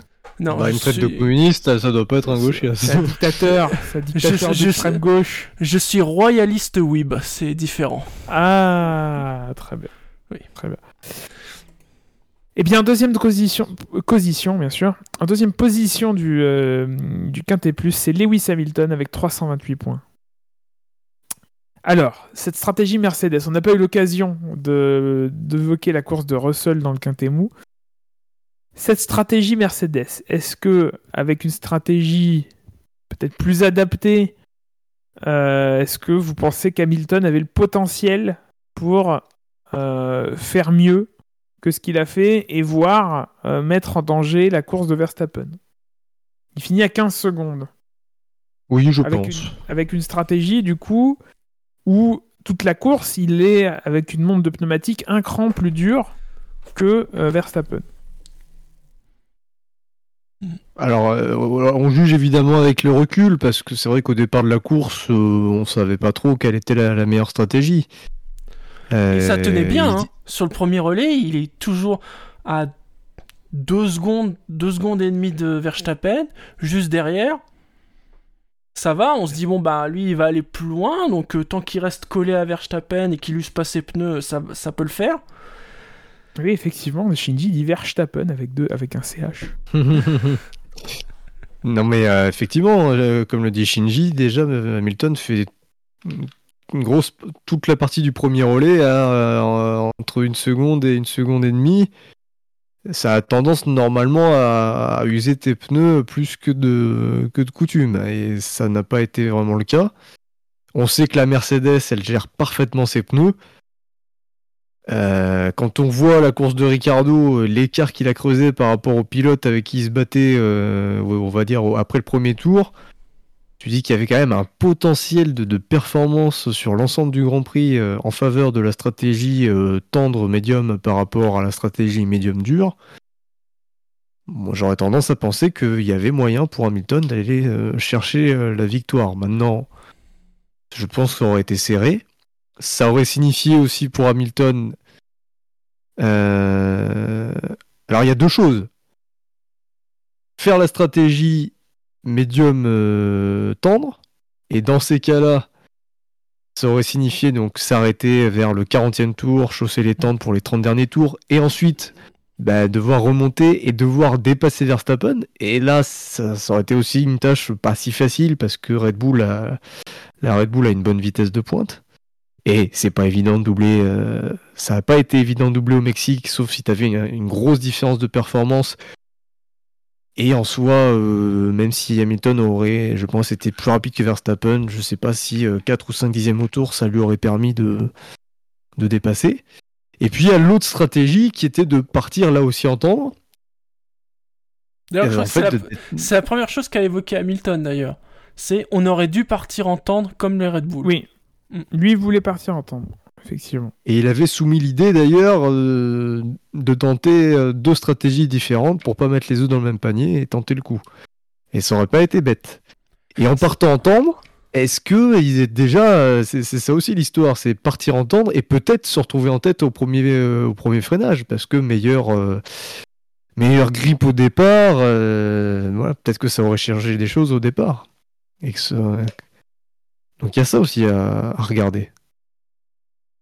Donc, Là euh, où je rejoins Hamilton, effectivement, euh, quand on est mer- quand t'es Mercedes et que la bataille elle est à deux voitures contre deux voitures, euh, quand t'as les deux voitures sur la même stratégie, t'en as forcément une qui a moins de chances de- que l'autre, enfin qui est derrière l'autre et qui de toute façon va pas, enfin, qui sera pas un facteur quoi dans la lutte a priori, qui peut-être même vont se gêner l'une l'autre puisque euh, elles vont se battre. Bon là c'était pas le cas parce que euh, Russell était un cran en dessous.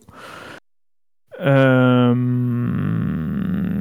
c'est vrai que c'est dommage. Après, moi je pense que Red Bull est tellement au-dessus que, que ça aurait rien changé. Je pense que Verstappen, il a, au bout d'un moment, il a géré euh, sa course. Enfin, très clairement, à la, radio après son euh, après son arrêt, on lui dit que bon, l'usure était pas était pas un problème. Enfin, en tout cas. Que le vrai problème qu'il a eu sur son train de pneus, c'était le graining plus que, la dégradation des pneumatiques. Euh, et que donc, euh, ayant fait euh, 25 tours avec les tendres, euh, il allait pouvoir largement, euh, largement rallier l'arrivée avec, euh, avec les médiums. Euh, quitte à rencontrer peut-être un peu de graining en phase de relais, même si c'est plus, euh, c'est plus une maladie des pneus les plus tendres, le, le graining. Euh, Bon.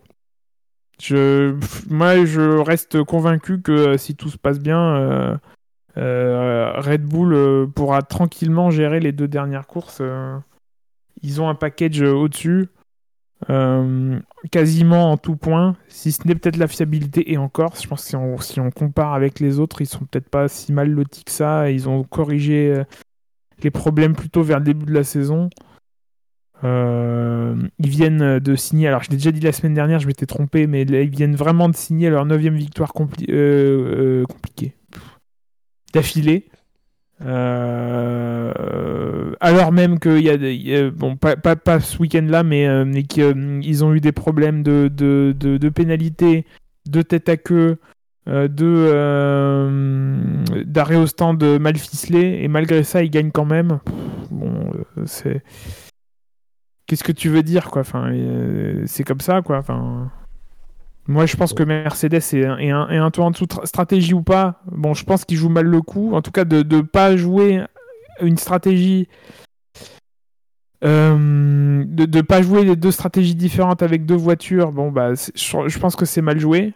Vous me direz, Red Bull fait la même chose. Euh, au final, Perez et, et, et Verstappen ont la même stratégie. Euh, mais pour le coup, euh, à la limite, Red Bull, euh, ils s'en foutent, ils ont le meilleur package. le titre est joué. c'est, plus dans l'intérêt de, de- de Mercedes de, sauver la saison en gagnant une course que, qu'autre chose, quoi. Red Bull qui gagne ou pas, quelque part, bon, ça leur en touche une, c'est en faire bouger l'autre. Mercedes, ils ont plus psychologiquement besoin de ne de, de, de pas ressortir sur une, une, une mai- une maison blanche. Oh là là, une saison blanche.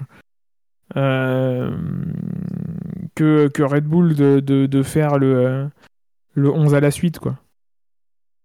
Bah, tu vois, ça, c'est exactement l'inverse de ce que les, ces deux équipes ont montré ce week-end.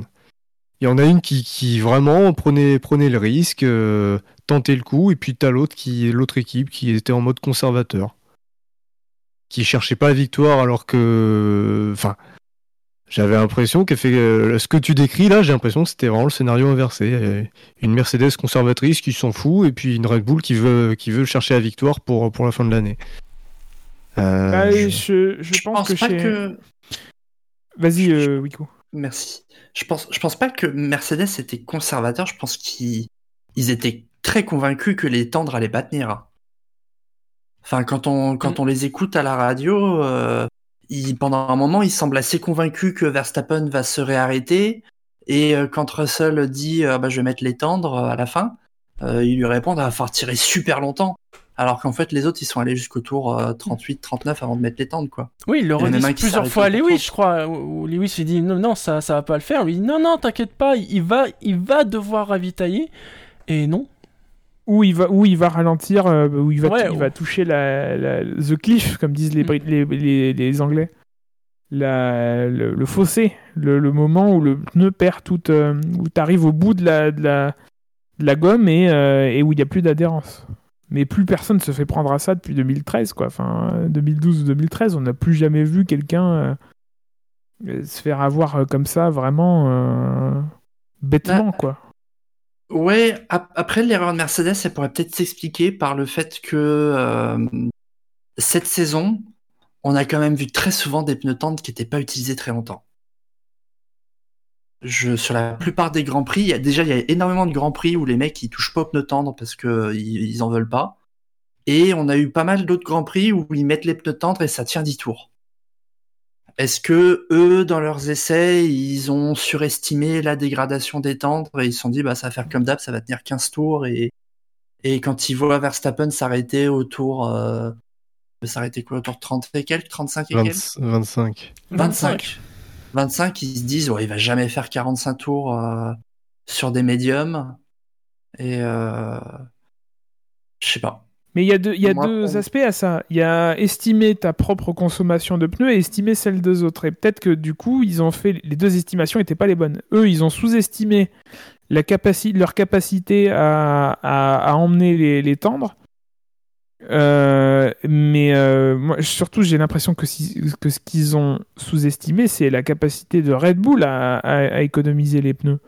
Euh, plus que la leur. À la limite, t'as plus de certitude sur la façon que t'as toi de gérer tes pneus que, les autres, mais euh, je pense qu'ils étaient convaincus euh, que Red Bull allait pas réussir, alors que chez Red Bull, on était très serein. Enfin, encore une fois, moi, je, re- je ressors la, conversation radio avec, entre Verstappen et son ingénieur. Ils lui disent très clairement, bon, tes, pneus du premier relais, là, les, les tendres, ils, ils étaient bien. Ils étaient grainés, mais sinon, ils étaient pas usés, quoi. Donc à partir du moment où au tour 25 tes pneus tendres et ils étaient pas usés, bon bah eux ils étaient tranquilles quoi. Moi, le, raté de Mercedes aussi. par- euh, Vas-y, pardon, Bilo. Non, vas-y. Moi, le, le raté de Mercedes, celui que je comprends un peu moins, c'est pour Russell. Pourquoi? Parce que quand, euh, quand, enfin, quand Russell s'arrête 5 tours après Hamilton, ils ont déjà Hamilton qui leur dit que les pneus marchent pas. Ils ont déjà d'autres pilotes autres que Latifi qui se sont arrêtés et qui, qui constatent que ça marche pas ultra fort. Je, je sais pas si c'est le principe d'équité qui a primé. Euh, ou s'ils étaient vraiment absolument convaincus qu'il y avait que ça qui allait marcher. Mais euh, ouais, tu, on évoquait la Hamilton qui, qui suggérait de faire euh, deux stratégies différentes. Je, je comprends pas trop pourquoi Russell, qui euh, insistait à mort pour avoir les tendres, ils ils- ils l'ont calqué sur la strat d'Hamilton euh, décalée de 5 tours. Moi je suis pas sûr qu'il y ait un principe d'équité. euh, je pense que quand t'es Mercedes, t'as envie de gagner, que ce soit avec Hamilton ou avec Russell. Euh, surtout que là il n'y a rien à jouer, il n'y a, plus de titres à jouer. Bah, on l'avait déjà vu avec Bottas et Hamilton. Ouais. Où Bottas demandait euh, les pneus opposés à Hamilton et son équipe disait écoute mon coco, euh, non. Ouais, mais c'est pas la- c'était pas la même situation. euh, Oui, bah, Hamilton ils, étaient- et- ils gagnaient la course. il, se bat... alors il se battait, je mets des guillemets à se battre hein, entre euh, Hamilton et Bottas, mais il se battait pour le titre. Même si Hamilton était devant tout le temps quasiment, c'était pas la même situation. C'est-à-dire que quand t'as- quand t'en gagnes euh, 10 ou 12 par saison, c'est pas la même qu'une fin de saison où il te reste que trois occasions de, de, de, de, de- entre guillemets sauver la saison en- en gagnant une course.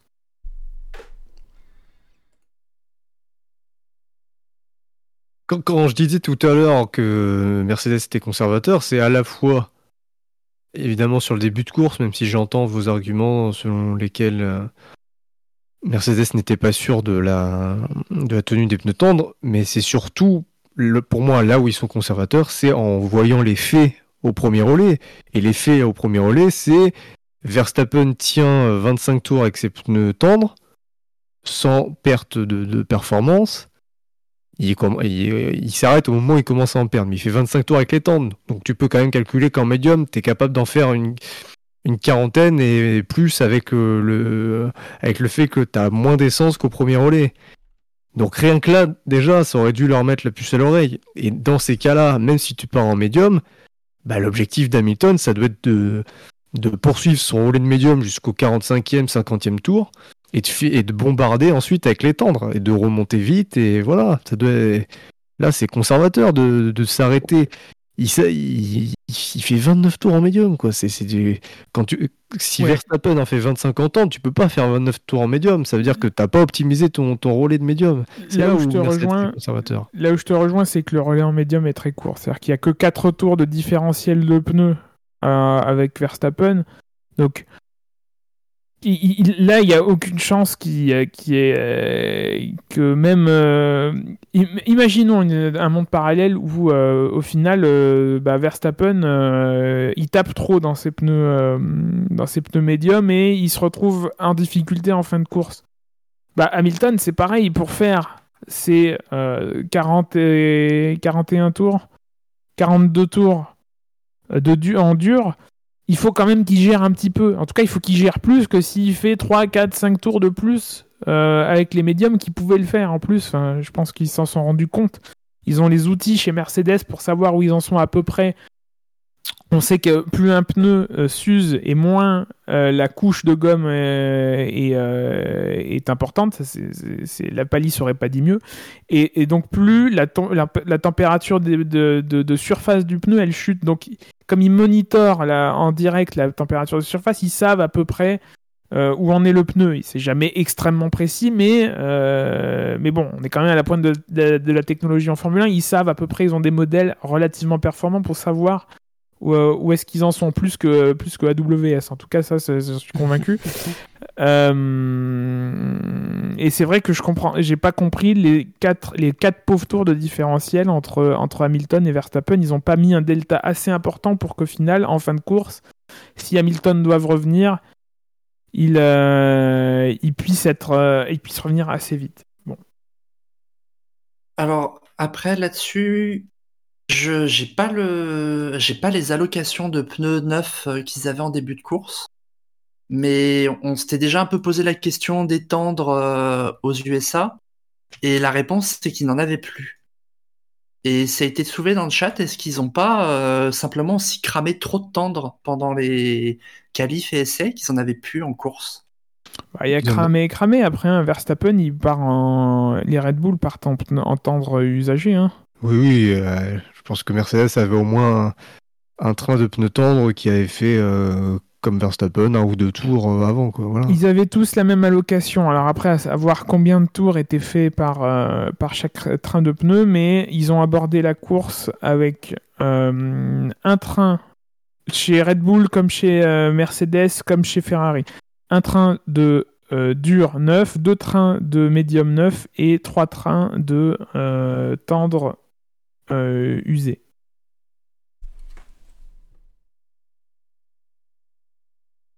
Non, non, mais pour... Ils ont, ils ont été trop prudents. Enfin, ils sont dans une situation où ils n'ont rien à... Enfin, ils...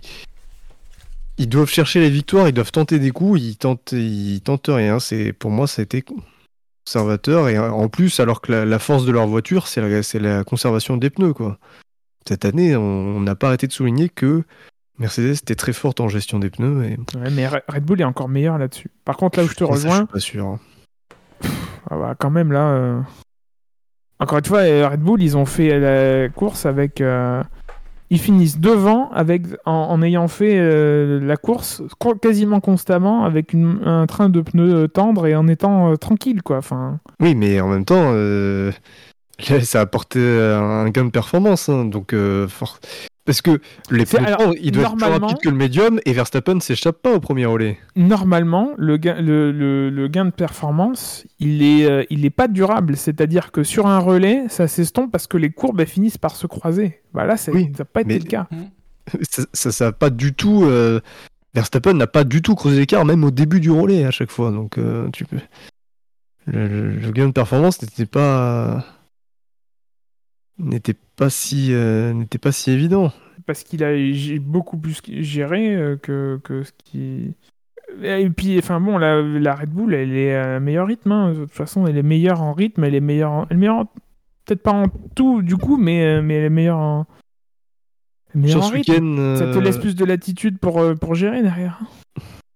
sur ce week-end avec les conditions que l'on connaît, euh, je suis vraiment pas persuadé. Par contre, là où je te rejoins, euh, c'est vu la course de Ferrari, tu peux tenter. hein. Ça, c'est clair et net que tu as, toute l'attitude à, prendre des risques et à. même si tu perds 30 secondes, bah, tu restes troisième et quatrième. euh, bon. euh, T'as aucun risque, quoi.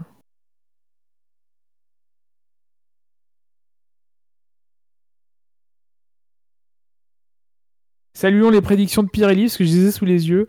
La stratégie la plus rapide, c'est euh, tendre médium, médium. Ouais, ouais, deux arrêts. Tendre médium, médium. Et la, la stratégie la plus lente, médium, tendre.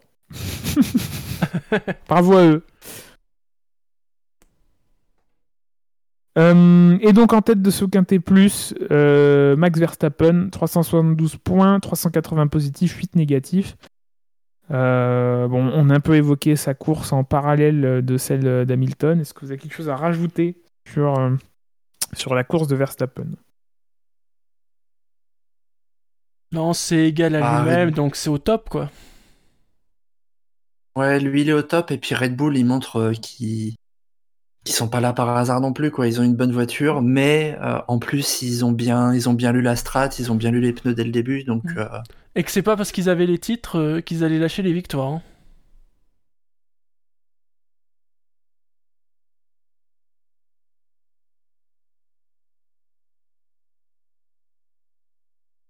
Très bien. Eh bien, on va passer au, classement. Si je retrouve encore une fois mon mon onglet parmi euh, mes 35 fenêtres euh, ouvertes euh, sur mon navigateur, Firefox, pour ne pas le nommer. Là, je gagne du temps, là. hein, Je sais pas si ça se voit. Euh, Mais putain, il est où?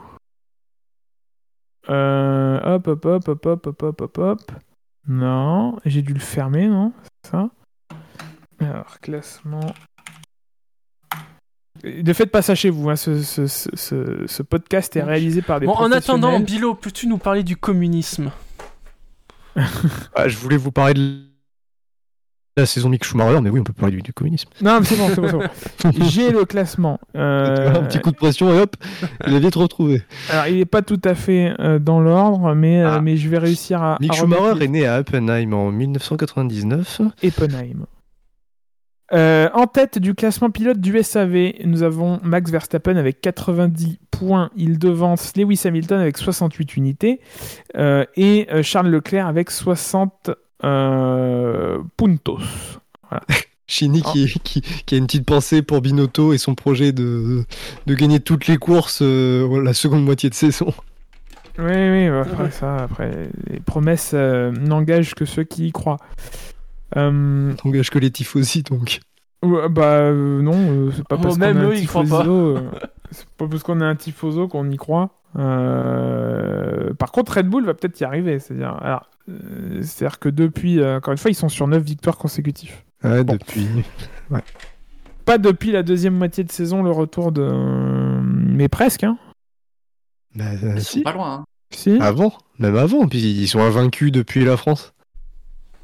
Non. Bah si. Je- Il y a personne qui s'impose depuis la France. À part Red Bull.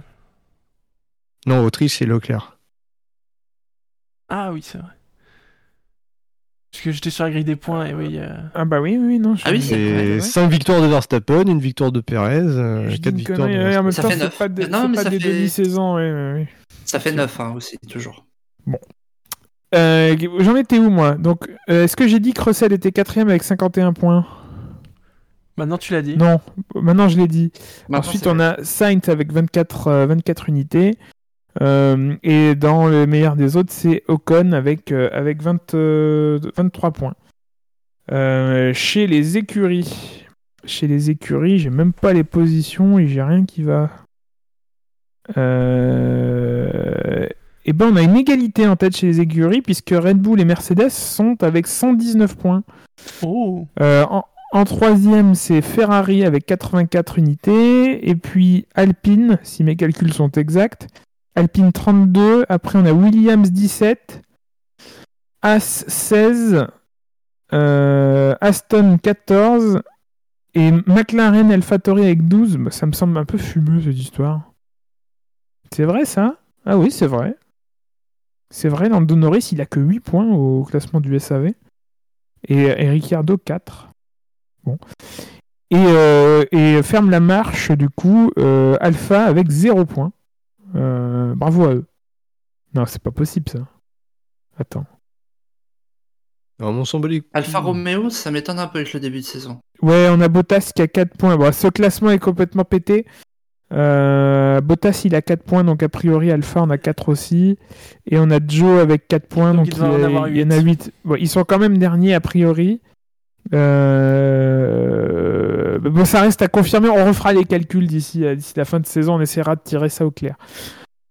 Euh, dans euh, l'autre classement, celui qui ne compte pas, hein, celui qu'on vous donne mais pour la forme. Celui qu'on a dû refaire jeudi. Merci la FIA. Ah oui, oui, bien sûr. Euh, Max Verstappen est toujours en tête et de a priori le restera jusqu'au au moins la saison prochaine. Après, on verra hein, s'ils soumettent des budgets un peu, euh, un peu tendancieux. Peut-être que ce sera revu. 416 points pour Max Verstappen, euh, ce qui est un record, hein, je crois. Euh, Oui, c'était 413, je crois, avant. Voilà. Deux records Euh, battus en un week-end, bien joué. Bravo à lui. Euh, deuxième position, c'est Sergio Perez qui est repassé euh, en deuxième position du classement devant euh, Charles Leclerc avec 275. À une certaine longueur suivent les deux pilotes Mercedes, 231 pour Russell et 216 pour Hamilton. Et c'est Carlos Sainz qui est sixième avec 212 points. Euh, on a ensuite en septième position Lando Norris avec 111, puis euh, Ocon avec 82. À noter euh, que les 20 pilotes titulaires ont ouvert leur compteur et même Nick De Vries a marqué deux points. Ce qui fait qu'il n'y a que Nico Hülkenberg lors de son remplacement de Ba- Vettel en début de saison qui n'a pas inscrit la moindre unité euh, au classement. Chez les écuries Red Bull euh, est aussi champion depuis euh, la semaine dernière avec 696 points. Derrière, il y a un petit gap entre Ferrari et Mercedes, 487 pour la Scuderia et euh, 447 pour euh, Mercedes. Euh, pour la quatrième place, c'est toujours Alpine qui est euh, devant McLaren, 153 à 146. On a aussi une bataille pour la sixième place entre Alpha qui est à 53 qui résiste à- au retour d'Aston Martin 49. 36 points pour euh, As, deux juste devant Alpha- AlphaTauri 35. Et enfin, c'est Williams qui ferme la marche avec 8 unités. Euh, messieurs, est-ce que vous avez d'autres drive-through? Non. Non. Euh, Même pas une histoire de boycott, de Red Bull, de machin De boycott. Ah Red oui, Bull avec- qui avec- boycotte Sky, oui, à cause Ah de oui. Ted Kravitz, c'est ça? Par, euh, par exemple. Oui. Ouais, Ouais, j'ai vu- effectivement. Bah ouais, je mettrais un, bon, un petit drive-through, mais bon. Allez, hop, un Quand t'es journaliste, euh, non, pff, non, ça vaut pas un ça- jingle, mais. Même pas Ok. Non, mais je suis pas d'humeur à être mécontent. Euh. Non, mais ouais, enfin. euh, Je pense qu'il je pense à plein de gens qui, rêveraient d'avoir ce, métier-là euh, de journaliste, couvrir les, événements sportifs, et puis t'as t'as des mecs qui, sont là, qui, dit- qui, qui déblatèrent de la merde, qui sont payés pour ça. Donc, euh, bon, bah. Après le boycott euh, de Red Bull ou de, Verstappen, bon, je pense, chacun c'est un choix qui appartient à chacun, mais par contre, euh, clairement, le comportement du journaliste est, déplorable. Pour rappeler, il a alors, ouvertement dit je- à, ouais. à l'antenne que en gros, euh, Verstappen avait volé son premier titre et que Hamilton était octuple champion du monde. Ouais, vraisemblablement, il a, il a insisté dessus, quoi. Il l'a fait plusieurs fois. Bah après, euh, bon, je, je, moi, je sais pas pour dire que c'est c'est depuis le début de la saison euh, que c'est régulier sur la Sky, euh, qui est une chaîne britannique à l'origine. Euh, donc la couverture, elle est pro-britannique. Enfin, moi, j'écoute euh, FATV en anglais, donc bah, forcément, je suis exposé à, leur couverture. Bon, c'est cocardier, quoi, mais c'est mais comme en France, on nous parle d'Alpine toutes les 5 minutes, d'Ocon, de machin, en tout cas, j'imagine on- qu'on le fait toujours. euh, je- On le faisait jusqu'à l'année dernière. J'imagine que ça n'a pas changé et que l'année prochaine, ça va être triple ration vu que euh, l'espace franco-français va être concentré euh, au même endroit. Euh, euh, bon, euh, après, moi, j'avais pas pris connaissance euh, exacte des propos de, de, Ted Kravitz. Euh, bon, faut pas non plus réécrire l'histoire, effectivement. Euh, après, euh, après, il, il use de sa, libi- use de sa liberté d'expression. euh. Est-ce que, est-ce que ça vaut, euh, ça vaut un boycott, quoi? Enfin, C'est bon, je sais pas. Moi, je, enfin, là-dessus, bah, peut-être, enfin, peut-être Kravitz, il y a le fait qu'il est, il est commentateur, présentateur officiel, quoi, parce que le, la, la blague ou la pique, selon comme on le voit, du euh, Verstappen n'est pas champion du monde en 2021, c'est Lewis Hamilton, euh, le Formula One Cinematic Universe et tout, c'est une blague qui est faite aussi euh, sur le SAV, mais euh, ou une pique, comme vous, vous le prenez comme vous voulez. Mais c'est que, ouais, peut-être Kravitz, il est quand même essayé, il y a petit devoir de réserve, quoi. Peut-être essayer d'être un peu plus. Enfin, le, le chauvinisme, c'est un peu gavant et euh, là, pour moi, ça va un petit peu trop loin. Donc, la, réponse de dire euh, on boycotte les interviews de la Sky, pour moi, j'ai envie de dire c'est bonne guerre. Euh, après, euh, sauf erreur de ma part, alors j'écoute pas tous les SAV, mais on n'est jamais allé jusqu'à dire dans l'émission, me semble-t-il, je, peux me tromper. En tout cas, moi, dans les émissions dans lesquelles j'ai été, personne n'a jamais dit que, que Verstappen n'était pas le champion du monde 2021. Non, on a, parlé des conditions. On a parlé des conditions. On a peut-être parlé un petit peu de mérite ou de, ou de, ou de choses qui auraient plus y passer différemment. Il y a la fameuse blague du le titre est-il terni Enfin voilà. Mais euh, on dit aussi euh, c'est bon quoi, faut, faut aller de l'avant. Il est champion, point. Euh. Mm. Oui, c'est surtout sur, sur, le Discord. Hein, je fais référence à la blague. Mm. Non, mais euh, voilà, bah, en tout cas, moi, j'ai pas l'impression que nous, euh, contrairement à Ted Kravitz, on ait nié la vérité qui est qu'aujourd'hui, euh, euh, et toujours à l'heure actuelle, et qu'a priori ça changera pas, euh, que euh, euh, Max Verstappen est le champion du monde 2021 de Formule 1. Enfin, ça. euh, Et, que, et, que, euh, et Hamilton serait le champion du monde de cette saison. C'est comme ça, euh, le championnat de Formule 1 est un championnat FIA, c'est la FIA qui décerne le titre, le titre a été décerné à Max Verstappen, euh, dont acte, euh, c'est comme ça. On peut être On mécontent peut des pas- circonstances, mais voilà, on un peut fait, il déplorer certaines choses, mais, euh, mais, mais ça ne changera pas, et ça n'a pas changé, les, les derniers développements ne l'ont pas changé, euh, faut en prendre acte et, et, et avancer. C'est peut-être ça ce qu'on peut reprocher à Ted Kravitz, euh, du coup, plutôt que de faire. Alors le mot est très fort, euh, mais de faire du révisionnisme, quoi. Le mot est très connoté, très fort, je le- je l'emploie dans le contexte de la Formule 1 avec les enjeux de la Formule 1 euh, et pas dans d'autres euh, contextes dans lesquels il peut être employé. donc je, à relativiser bien sûr, mais, mais c'est un peu du même acabit quoi. Parce que des révisionnistes, en effet, on en a connu quelques-uns.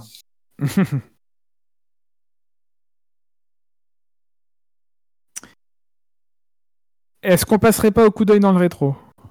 Oui. Pas de fait marquant? Non. Ah oui, merde, Ah, ah, bah, j'ai oublié dans le conducteur. Ah oui, en plus, ah, oui, passons au fait marquant. Ok. Elle est presque là, cette victoire! Accélère! Accélère! Oui, il va aller la chercher! Ne lâche pas! La victoire de Pierre Gasly! Il l'a fait Et c'est important de revenir sur les faits marquants, d'autant plus qu'on vous avait demandé. C'est terrible. On, on- Eh bah, attends, c'est le jeu. Euh, c'est le jeu. Il y a des règles, elles sont appliquées, elles sont draconiennes. Les gens veulent vivre dans un monde où Dino gagne le championnat des faits marquants. Attends, C'est leur attends, choix. Faut bien qu'il-. Faut bien qu'il gagne quelque chose à un moment donné, quoi. Il a jamais gagné. Attendez, attendez, déjà. Mais nous vous avions pas. demandé. nous. Alors, s'il vous plaît, hein. Nous vous avions demandé la semaine dernière quel était le fait marquant du Grand Prix des États-Unis 2022. Nous étions revenus sur le mode classique du fait marquant plutôt que de, vous- que, de, demander des questions annexes.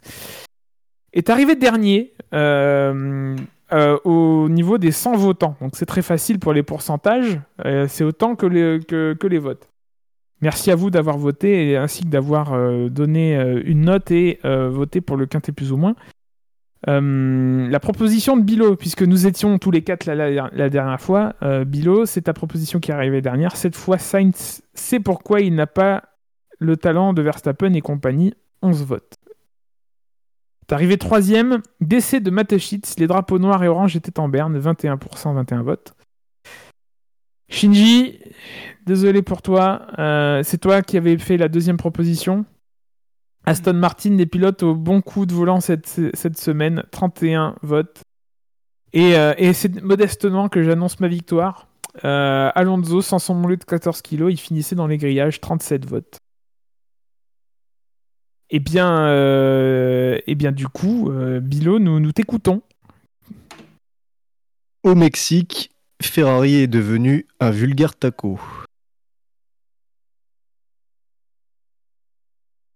Est-ce que l'un d'entre nous saisit le sondage ou pas Je vais le faire alors, du coup. Ouais.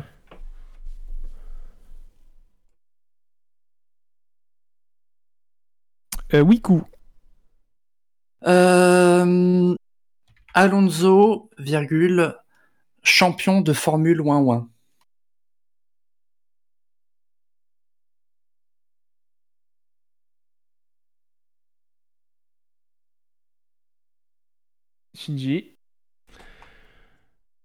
Lewis dans le dur avec les durs.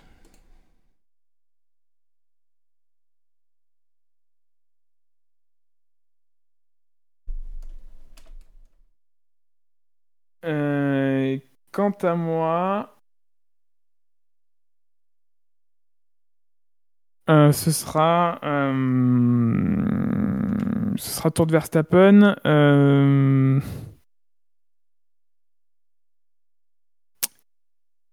Au moins, virgule, Verstappen ne boycotte pas la victoire.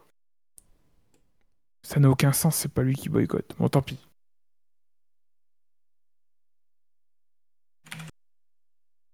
Vous aurez donc Alors- le choix pour le fait marquant euh, du Grand Prix du- de Mexico euh, 2022 entre Alonso, champion de Formule 1 1, Lewis dans le dur avec les durs. Au Mexique, la Ferrari est devenue un vrai taco. Et au moins, Verstappen ne boycotte pas, ne boycotte pas la victoire. Pour voter, c'est très simple. Il, faut, il vous suffit d'aller sur le site du SAV, savf1.fr. Le sondage sera à la fois dans l'article de ce podcast et à droite du site. Est-ce que c'est va- pas le- la sélection des faits marquants la plus rapide de, de la saison là? Eh oui. Bah, quand tout le monde a préparé vois, ses comme quoi trucs, c'est euh, possible. Voilà. Comme quoi, comme quoi c'est possible. Et euh, comme, comme quoi, quand Bilo il, il va le, il y va le premier, il n'y a pas de polémique, quoi. C'est tout. Bah oui, voilà, quand c'est clair et net, euh, voilà, quand vous râlez pas. euh. Bah, on râle pas parce que t'as, parce que t'as bossé. Et je Mais rappelle parce que vous êtes- qu'actuellement, faut pas- c'est Dino qui est en tête du classement. Alors oui, oui, c'est vrai, c'est vrai. Euh, Vous êtes trop dans la Shinji- compétition à dire oui, machin, prendre le temps, mais tranquille, c'est des faits marquants. Shinji est Alors- tombé de son piédestal. Il, il avait, euh, il était en train de faire le carton plein et puis, euh, et puis euh, il a été arrêté par un, un- un Euh, vulgaire Je portugais. suis, dans- je suis dans- deuxième ex aequo avec Fab, qui est un concurrent que je respecte. Mais voilà, Oui, Dino nous seul. est passé devant. Qui Oui, est un concurrent Dino- que tu respectes pas. totalise. Je vais pas du tout. Des, an- des anciens amis, hein, c'est terrible. Je- je- Les- les- Je peux les vivre mecs avec qui étaient 3 ensemble à la fac. Je peux vivre avec 3 degrés de plus. Je peux vivre avec des ours blancs qui n'existent plus. Je peux vivre avec Venise sous l'eau, mais pas avec Dino qui gagne au fait marquant. Pourquoi Terrible. Une amitié, 10 ans, 15 ans d'amitié qui part à volo. Je vais aller chez Dino puis je vais lui mettre de la souplier big. Voilà. C'est à la mode. Bon, soulignons euh, quand même qu'il existe des gens qui ont 10, pa- 10 participations pour 0 victoire. On salue Tom. Et chaque année, hein, d'ailleurs. Est-ce qu'on passerait pas au coup d'œil dans le rétro cette fois-ci pour de Cette vrai? fois-ci, ouais. Allez, Allez.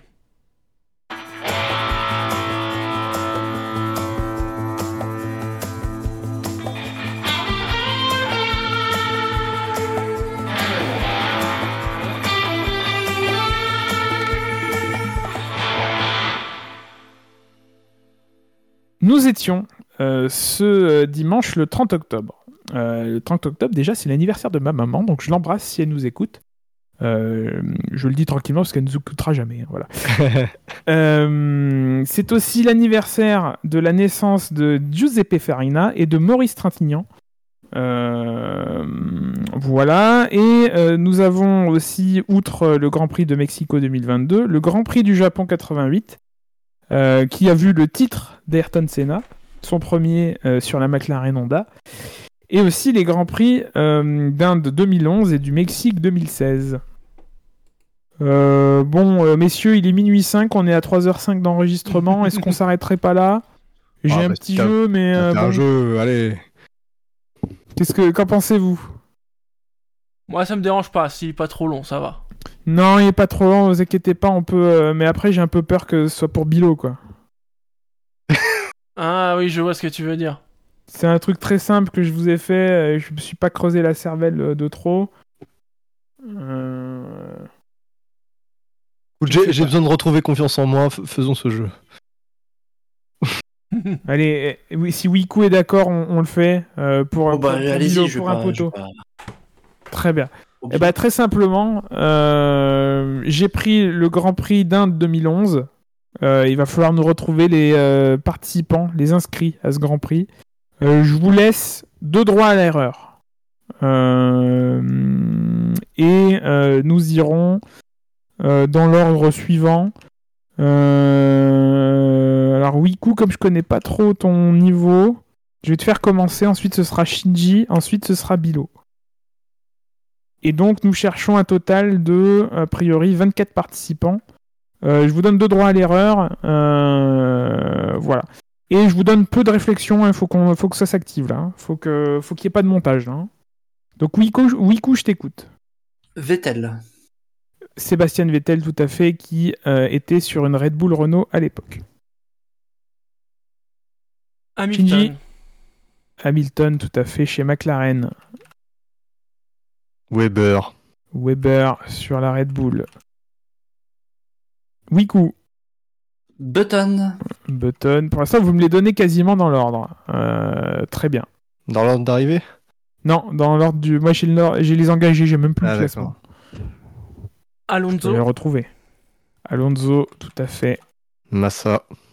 Massa, effectivement.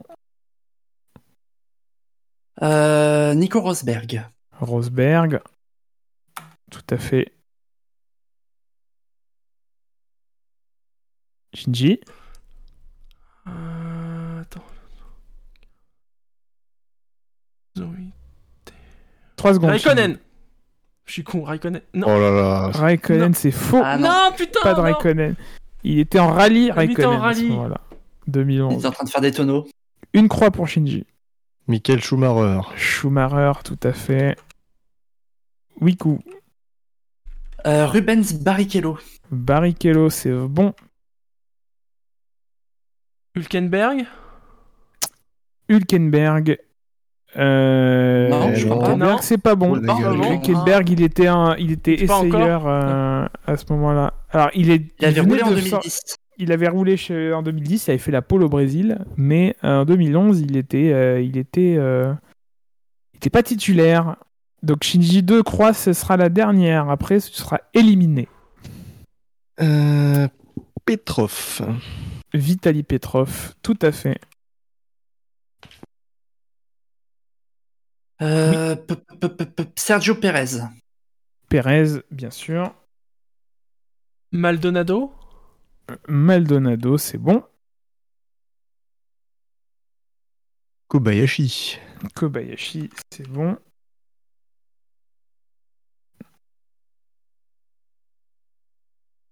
C'est trop Euh, facile. Bah oui. Alguersuari. Alguersuari, c'est correct. Sutil. Sutil, c'est bon. Buemi. Buemi, c'est bon. Euh, J'ai un petit doute, mais je pense qu'il y avait déjà Daniel Ricciardo. Ricciardo, c'est bon. Di Resta. Di Resta, c'est bon. Hmm. Ça y est, Il reste, plus, il reste plus que les petites équipes de merde. Euh, ouais. On a combien là, de pilotes? Il vous en reste 1, 2, 3, 4, 5, 6. Euh... Je pense que c'est 7 normalement. C'était Sept. 24 à l'époque. Non, 6, t'as raison. 6. Hein. Oui, oui, effectivement. Euh, Kovalainen. Kovalainen, c'est bon. Euh, moi, je vais tabler sur l'illustre euh, Bruno Senna. Bruno Senna, c'est bon. Vergne. Verne, c'est pas bon. Éliminé Ah, éliminé. Glock. Verne, c'est après. Timo Glock, c'est bon.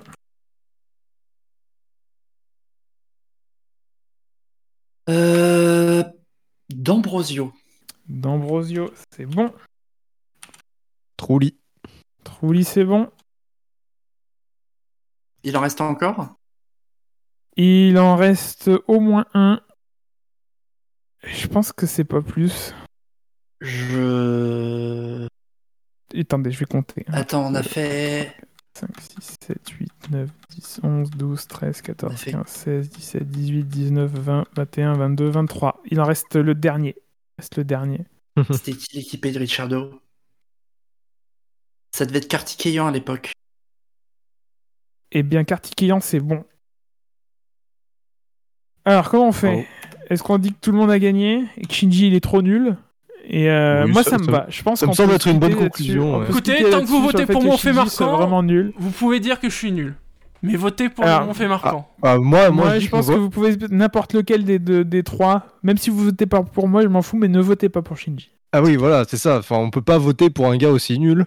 Voilà. Je pense qu'il Un mérite. peu de respect pour vous-même, chers auditeurs. Je pense que Dino mérite largement de gagner le championnat du, de la FMILU. Euh, donc voilà. And Alors, on that si- bombshell, it's time to end. Goodbye. Si, si vous voulez coupler la consigne de ne pas voter pour Shinji, je, je vous rappelle le début d'émission où Bilo expliquait que les auditeurs étaient trop cons pour comprendre euh, Oui, le c'est vrai. c'est euh, vrai. Quoi. C'est vrai, c'est Ah non, vrai. non, non, non, C'est non, vrai, non. il faut, il faut Non, souligner C'est vrai, il l'a non, dit, oui. Et je, Non, je non, précise que je lorsqu'il n'ai pas dit- Il l'a dit. Je n'ai pas dit les auditeurs. vous- rembobinerez Vous rembobinerez sur ce qui a été dit. rembobiné. Rembobiné, je n'ai pas dit les auditeurs, j'ai parlé du grand public, parce qu'à chaque fois le grand public disait Ah oui, euh, tant de soufflerie, c'est- pas une sanction, euh, parce que le grand public ne connaît pas le principe de soufflerie. J'ai pas du tout parlé des auditeurs, je vous invite à réécouter l'émission depuis le début, et j'inviterai mes confrères euh, chroniqueurs à s'excuser euh, à, à travers une lettre d'excuse. Comme d'habitude, quand je vois des lettres, ils les reçoivent pas. alors. comme d'habitude, les- chez les communistes, on cache les crimes qu'on a commis. Qu'avez-vous à dire, monsieur Bilot, sur les 100 millions de morts du communisme? C'est un détail de l'histoire. Oh merde Allez, Et toi, Merci. On va arrêter là. Ça suffit. Euh, vous pouvez retrouver le SAV sur toutes les plateformes possibles, imaginables Twitter, Facebook, euh, Discord, euh, Spotify. On n'a pas de SoundCloud, me semble-t-il. je crois pas, non On s'est économisé un SoundCloud. Bon, bon, voilà, c'est, je pense que c'est à peu près la seule plateforme sur, lequel on est, sur laquelle on n'est pas. Sinon, vous pouvez nous retrouver sur Deezer, sur Spotify, un peu de partout. Euh, voilà. La F1 sur Internet, c'est sûr, Et Ça ça va avait être un fait un point point fr. fr. F1.fr. parce que le SAV, c'est, Parfois le mercredi. La famille. c'est la famille, Plus en le tard euh, la semaine. C'est parfois le mercredi, mais en même temps, historiquement parlant, ça parle. Le SAV, c'était publié le mercredi, fut un temps. C'est C'était systématiquement Bah le là, ce sera mercredi. publié le jeudi. Bon, là, le problème, c'est que c'est le direct qui est un mercredi c'est... et que, et que le, le podcast sera publié normalement demain matin, euh, ce jeudi. Si vous nous écoutez un podcast, normalement, c'est déjà fait. Ou alors, vous avez trouvé une faille dans la Matrix. La Matrix, n'hésitez pas à écrire à, à tous euh, vos scientifiques et physiciens euh, les plus chevronnés euh, qu'ils étudient ce cas un peu, un peu spécial de remonter dans le temps. Voilà. Merci de nous avoir suivis. Merci, messieurs, de m'avoir accompagné. Merci, Gus. Merci à toi. Merci, bravo à toi. Merci bien. Euh, on se retrouve euh, lors du prochain week-end qui sera euh, bah, euh, À Abu Dhabi, hein, du coup, parce que le Brésil, c'est mort. Ah bon? Non, mais il y a des rumeurs comme quoi euh, le Grand Prix du Brésil pourrait être annulé à Ah bon? cause des manifestations euh, euh, post-élection. Ah, Ah. bon. Eh bien, Retrouvez-nous un jour. Voilà. Déjà, profitez du week-end prochain pour vous reposer. Euh, nous, on va le faire. Euh, et on se retrouve pour couvrir le, le Grand Prix du Brésil s'il y a lieu. Et puis, euh, au pire, on se retrouve à Abu Dhabi euh, d'ici là. Portez-vous bien. euh, merci de nous avoir suivis et à bientôt. Ciao. Salut Bye.